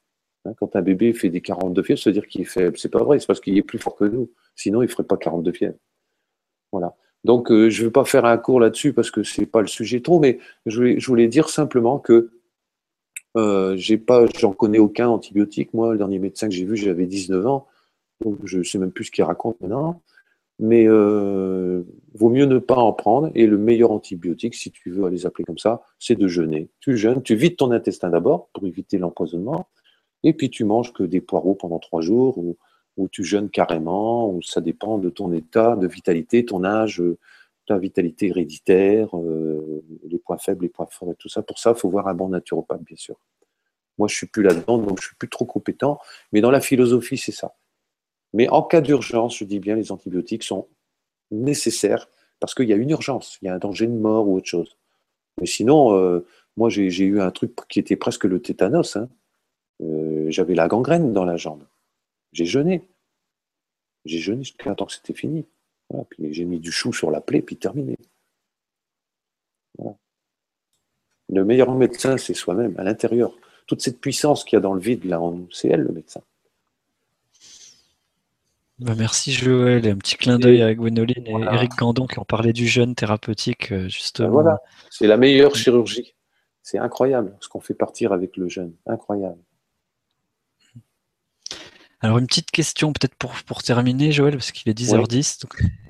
Euh, on en reprend une autre. Alors, c'est David Écoute. Je, pense que tu vas, ça va te faire euh, euh, voilà, des, des, choses. Je la sélectionne. J'ai entendu dire qu'aujourd'hui, c'était la fête du Vésac. Oui, c'est la pleine lune déjà. Et j'avais jamais entendu parler de ça. Christ et Bouddha réunis pour bénir la terre et ses habitants. Qu'en pensez-vous? En tout cas, Jésus est lumière et Bouddha aussi, et la lune est solaire. Oui, alors moi je suis pas un spécialiste des trucs orientaux, mais le Vésac, c'est oui la, première lune du signe du taureau, s'il fait ça au Tibet et tout ça. Alors moi, je vais vous dire un truc hein, euh, là-dessus. Euh, ça, vous pouvez lire un site qui s'appelle rustyjames.com ou .org, je sais plus, ou news. Euh, et je suis tout à fait d'accord avec ça. tous les rituels qui sont faits de méditation mondiale et tout ça, sur les lieux sacrés et tout ça, c'est pour lier les gens et leur donner, euh, les lier dans un truc qui n'est pas tellement clair, qui va servir de nourriture euh, ah ben, aux fameuses entités reptiliennes qui dirigent le monde. D'ailleurs, celui qu'on a appelé Saint Augustin dans l'Église catholique, il est, il est allé passer quelques années là-bas chez les Tibétains pour savoir comment ils faisaient pour attirer tant de monde avec leur technique énergétique. C'est incroyable, incroyable de voir ça. Et après, il a appliqué leur technique de son, de mantra et tout ça dans les chants euh, religieux en latin pour que l'Église catholique attire encore plus de monde. C'est un emprisonnement. Moi, ce que je peux savoir seulement, c'est que aujourd'hui, la pleine lune, c'est 120 jours. Enfin, ça sera demain matin à minuit là. Ça fera 120 jours après les attentats du 7 janvier. Ça, par contre, le sais. Pour moi, c'est vachement plus important que le Wesak. 12, ça signifie quoi? Organisation. Il y a quelque chose qui s'est organisé dans l'énergie pendant ces 120 jours dont l'échéance arrive demain matin. Par 10, donc concrétisé dans la matière. Ça, c'est important. Vous savez, les noms, c'est fabuleux. On a 7 cervicales, hein, cervicales qui supportent l'abstrait. On a 12, 12 dorsales qui organisent 12 apôtres, 12 tribus, euh, qui organisent les 12 mois de l'année, qui organisent dans le corps circulation, respiration, oxygénation, digestion, tout le bazar. Après, on a 10 lombaires, donc 5 soudés et 5 mobiles, 10 pour se sentir sur la terre, donc ce qui est concret, et on a 3 coxygènes soudés. Et si on fait 7 plus 12 plus 10 plus 3, on, voit les quatre attributs de Dieu décrits par Ézéchiel et Jean. Et en plus, ça fait 32 le nombre dedans. Et si on les multiplie ensemble, on obtient 25 000, 2520, qui représente 7 fois 360, qui est la prophétie de Daniel du temps des nations qui s'est terminée en 1914. Quand Jésus, chapitre 21, il a dit Quand le temps fixé des nations dont a parlé le prophète Daniel sera terminé, là commencera le temps de la fin. Et ça s'est terminé en octobre 1914. C'est pour ça qu'il y a eu la guerre. Cette guerre a, montré la chute des entités démoniaques sur la planète parce qu'ils n'ont plus accès à certaines zones du ciel. C'est fort. Waouh donc, moi, le Wesak. QFD. le euh, bon. Ouais, tout ce qui est spirituel, moi, j'ai jeté. Parce que je préfère me transformer que donner encore mon pouvoir à je sais pas qui là-haut. Je sais pas qui. Ouais, c'est toutes ces pétitions aussi, ces mouvements, ces rassemblements, c'est même les méditations, moi ça me parle pas non plus. Euh, c'est l'individu qui se transforme et ces égrégores où on ne sait pas où part l'énergie après. Tout à l'heure, on a parlé du bien et du mal. Hein c'est une balance. Il y a d'ailleurs dans les dialogues avec l'ange, à un moment donné, et, il y a l'ange qui dit, enfin le, le, supra-conscience d'un des quatre individus qui participaient à cette expérience, il dit, il y a la fille, je crois que c'est Lily, elle demande à, l'ange, à la supraconscience, qu'est-ce qui a détruit le monde? Il a répondu, le vouloir bien faire. Donc, euh, c'est le vouloir bien faire qui a rajouté des kilos de mal. Regardez maintenant, on veut bien faire en vaccinant les gens, on veut bien faire en nous mettant des radars partout, on veut bien faire pour euh, éliminer la crise, donc on pompe les impôts et tout ça encore plus qu'avant. On veut bien faire pour ci, on veut bien faire pour ça, et ça apporte le chaos. Voilà. Donc, euh, tous ceux qui veulent bien faire sur le plan spirituel, ils servent leur propre géolier, ils servent leur propre tyran. Voilà. Donc, c'est fini ça. Puis l'histoire des religions, c'est terminé. On n'a plus besoin d'être lié si on est. Voilà. Maintenant, c'est vrai que dans les religions, il y a des gens magnifiques, aussi bien chez les Tibétains, chez les catholiques, les protestants, les musulmans. Il y a des gens magnifiques, mais ils sont encore dans des degrés initiatiques où ils sont formatés, formatés par la matrice. Il faut le temps qu'ils se réveillent, mais ils vont devoir se réveiller, parce que les prophéties disent euh, que les grandes religions vont toutes tomber. Elles vont toutes s'écrouler d'un coup. Donc là, où est-ce qu'ils vont aller chercher leur Dieu après? Ils seront obligés d'aller à l'intérieur. Hein. Ça me fait penser à Jacques Brel qui disait Je crois que Dieu, ce sont les hommes et qu'ils ne le savent pas. Voilà. Tout à fait. C'est magnifique, Joël. Ouais, quel, euh, quel verbe tu as là tu, euh, tu, tu démarres là, tu mets le, la cinquième. Euh, J'ai pas le cœur à arrêter comme ça, mais en même temps, en vous êtes encore très nombreux. Un, peu tard pour tout le monde. Pour moi, ça va. Mais bah, c'est comme tu le sens, Joël. Vois, s'il y a une question ou deux qui sont encore. Euh, D'accord. Bah, il y avait une question sur les nouveaux couples, mais on t'avait dit que bon. Alors, les nouveaux couples, euh, oui, oui, j'en ai parlé un petit peu dans un texte euh, que j'appelle, que j'ai intitulé Appel au peuple nouveau sur, sur le site stylestormstel.net.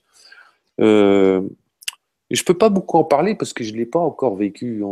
avec mon épouse, on est, on a commencé à ramer dans nos galères intérieures depuis cinq ans. Et là, il y a comme une union, une harmonie qui s'installe magnifiquement. Et après seulement, on saura ce que c'est qu'un nouveau couple. D'ailleurs, moi, je crois que les nouveaux couples, c'est quand il n'y aura plus de couple. Vous savez pourquoi? Parce qu'on est en train d'intégrer notre androgyna. Autrement dit, on s'incarne en homme pour, transformer notre femme intérieure et on s'incarne en femme pour transformer notre homme intérieur. Et une fois qu'on est androgyne, même si on a un aspect masculin ou un aspect féminin, il n'y a plus de couple, puisqu'on vit en union parfaite avec l'autre sans être dans l'attachement. Il n'y a plus d'attachement. Donc ce n'est pas ma femme ni mon mari, ça n'existe plus. Ça, ça c'est de l'histoire ancienne déjà dans la nouvelle conscience. C'est terminé ça. C'est d'ailleurs pour deux âmes euh, qui choisissent de faire un chemin et peut-être de s'associer pour rayonner ou dans un projet d'âme. Voilà, c'est mm. euh, c'est une histoire d'amour d'âme à âme, de cœur à cœur.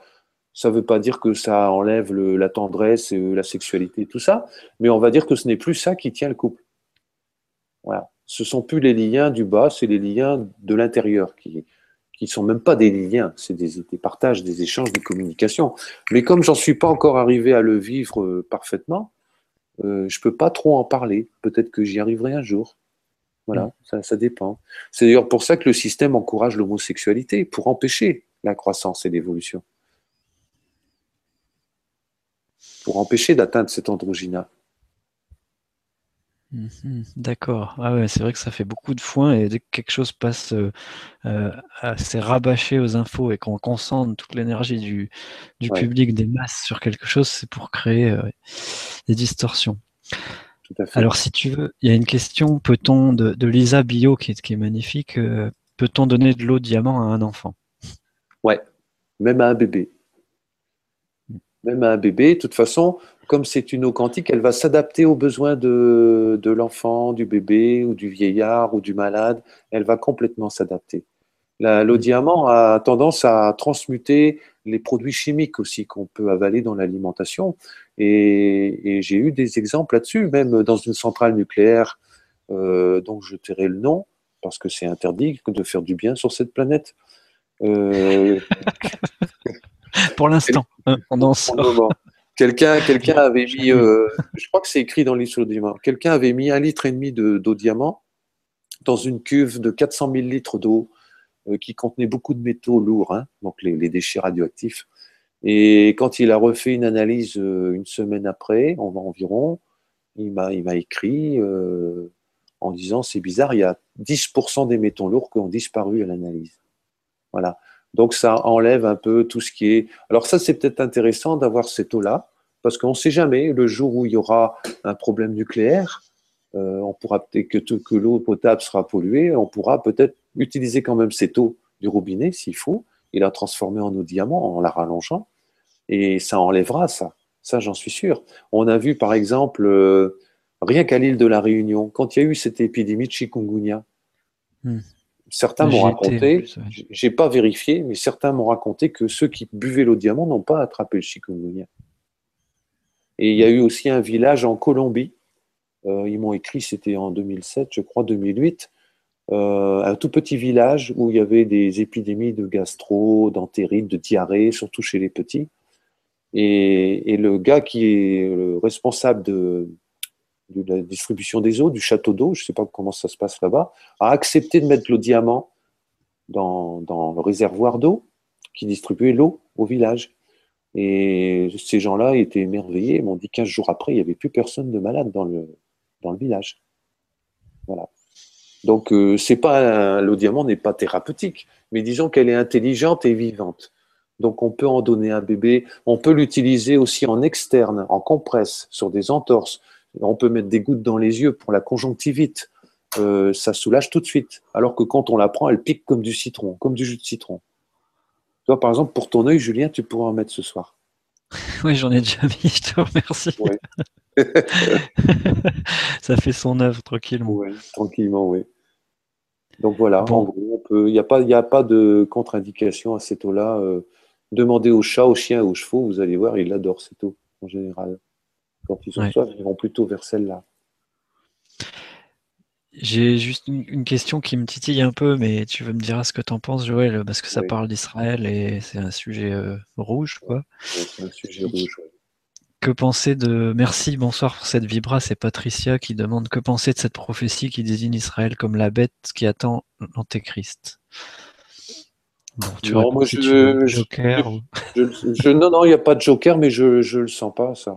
Parce qu'en fait, Israël, c'est un pays qui a été créé euh, après la Deuxième Guerre mondiale. Bon, il y a un gros conflit. Il ne faut pas oublier qu'il y, y a, un karma entre les enfants d'Ismaël et d'Isaac depuis le début. Hein. Quand Abraham a eu Isaac, euh, Ismaël, qui était né 14 ans plus tôt, euh, il n'était pas très content. Alors il y a eu commencé à avoir des disputes entre eux. Et Ismaël est le père des Arabes et puis euh, Isaac le père des Juifs. Au niveau génétique, je parle. Et c'est un karma qui n'est pas résolu.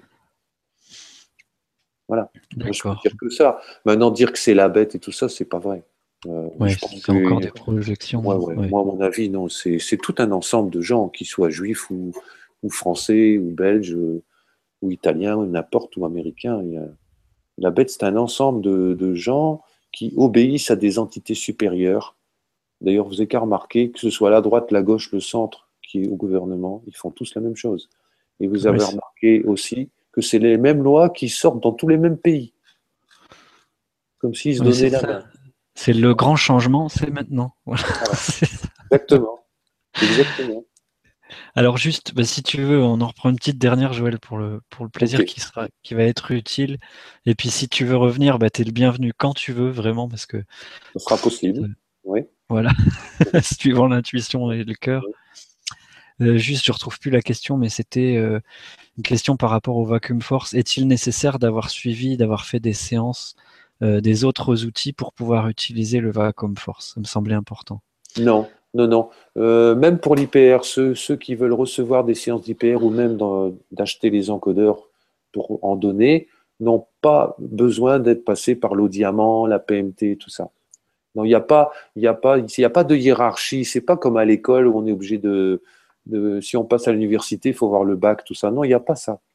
Parce que les personnes ont pu très bien évoluer dans leur conscience euh, eux-mêmes, par eux-mêmes. Il y en a qui y arrivent. Donc il n'y a pas besoin. Non. quelqu'un peut acheter le vacuum force alors qu'il m'a jamais vu, il ne sait même pas ce que je fais, rien. C'est pas un problème. C'est pas un problème du tout. Ce qui compte, c'est le ressentir et être authentique avec soi-même. Voilà. C'est tout. Bien, merci Joël. C'était une question en fait d'Olili Live.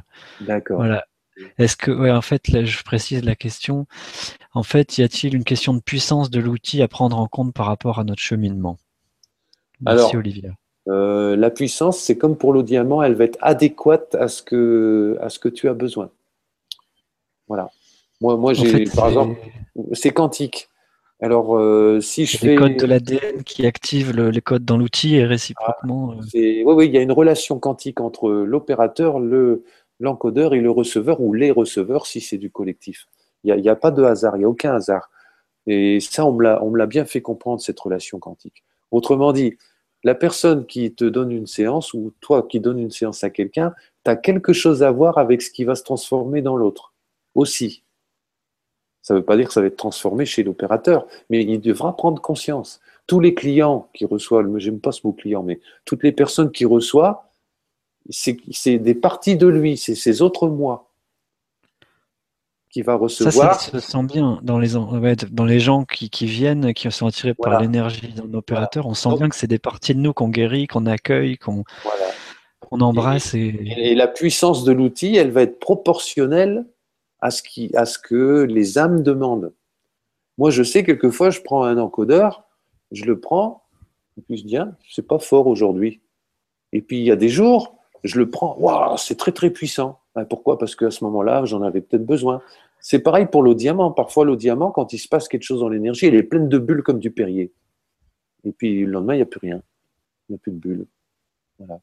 C'est comme ça, mais on ne sait pas trop. On ne sait pas trop. En plus, on ne connaît pas scientifiquement comment ça fonctionne. Donc, hmm. euh, la puissance, elle est élastique. Elle va. C'est certain que si tu fais une séance à, quelqu'un qui est vraiment endormi complètement, ben, l'encodeur, tu ne vas pas ressentir grand-chose. Hein. Et si en plus on fait une séance à quelqu'un qui ne l'a pas demandé, alors c'est sûr qu'on ne sentira rien, ou pas hmm. grand-chose. Ou alors, il y a une autre personne qui va prendre sa place, une entité ou quelque chose comme ça. Parce qu'on peut faire aussi des séances à des gens qui, sont décédés et dont on sent la présence, qu'ils ont besoin d'aide. Ça, ça s'est fait aussi. Donc, c'est la puissance est relative. C'est toujours pareil. Il n'y a pas de règle, il n'y a pas de mental, il n'y a pas d'intellect, il n'y a rien. C'est à expérimenter. Comme tu dis si bien, moi je fabrique des casseroles et je mets la recette et c'est à vous de goûter, d'expérimenter si c'est bon, de rajouter du sel, de faire euh, votre sauce. Exactement, exactement. Eh ben écoute Joël, euh, voilà, je sens que. On termine là alors hein? Bah, Je sens de te laisser le mot de la fin parce que c'est toi notre invité ce soir et c'est avec grand plaisir euh, de passer ce moment ensemble. Merci encore. Bon, bah écoute. Et puis je te, laisse, je te laisse terminer et conclure. Et je te dis à très bientôt. Merci Julien, à très bientôt. Merci pour ton enthousiasme et ton dynamisme aussi, qui est vraiment génial. Alors, ce que je voulais dire, par exemple, c'est que les personnes peuvent m'écrire des mails si elles en ont envie. Bien sûr, euh, je ne suis pas euh, une boîte à, réponses hein, et je ne peux pas répondre aux questions euh, comme ça facilement. Souvent d'ailleurs, euh, pour éviter d'être un peu comme un sauveur ou un maître, euh, ce que je ne suis pas du tout, loin de là, euh, je renvoie les gens soit à eux-mêmes, soit à lire une partie du livre où ils vont trouver la réponse eux-mêmes. Parce que je ne suis pas supérieur à eux, j'ai peut-être un petit pas d'avance, c'est tout.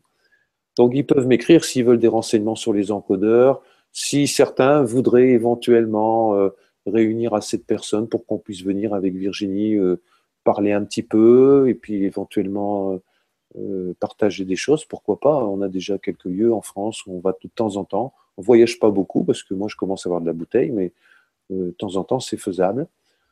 Et puis voilà, ne vous gênez pas en tout cas de, de m'écrire si vous le sentez. Alors je remercie encore toute l'équipe du site legrandchangement.com, il porte bien son nom. Et en même temps, je suis tellement heureux qu'il a pris naissance euh, dans le pays de Guatemala, c'est presque au même endroit, on va dire. pour moi, c'est quelque chose de fabuleux pour moi et c'est magnifique. Je remercie Stéphane aussi pour son ouverture et son accueil. Euh, et puis voilà, et puis merci à tout le monde, à tous ceux qui ont euh, consacré leur soirée à, à me regarder, à m'écouter, alors que je suis sûr que la plupart, ils m'ont déjà entendu tous dire ça. Mais bon, ça fait du bien de se répéter, ne serait-ce que pour moi-même aussi. Voilà, je vous souhaite à tous une bonne nuit, des beaux rêves et puis euh, un bon travail sur vous-même. Et surtout, euh, essayez de ne pas vous en faire pour la situation. Il faut que ça passe par là. C'est important. bientôt. Bonne nuit. Gros bisous à tout le monde et tout mon cœur. Arrivederci. Buonanotte à tous les Italiens et besos del corazon pour les, les Sud-Américains. Merci beaucoup. Au revoir. Maintenant, il y a l'énergie du présent qui descend et qui vous souhaite une très bonne nuit également. Voilà. Il y a une connexion qui s'est faite. Merci Joël, de tout cœur et à vous tous. Et Sony Doro, comme tu dis. Merci. Sony Doro, bien.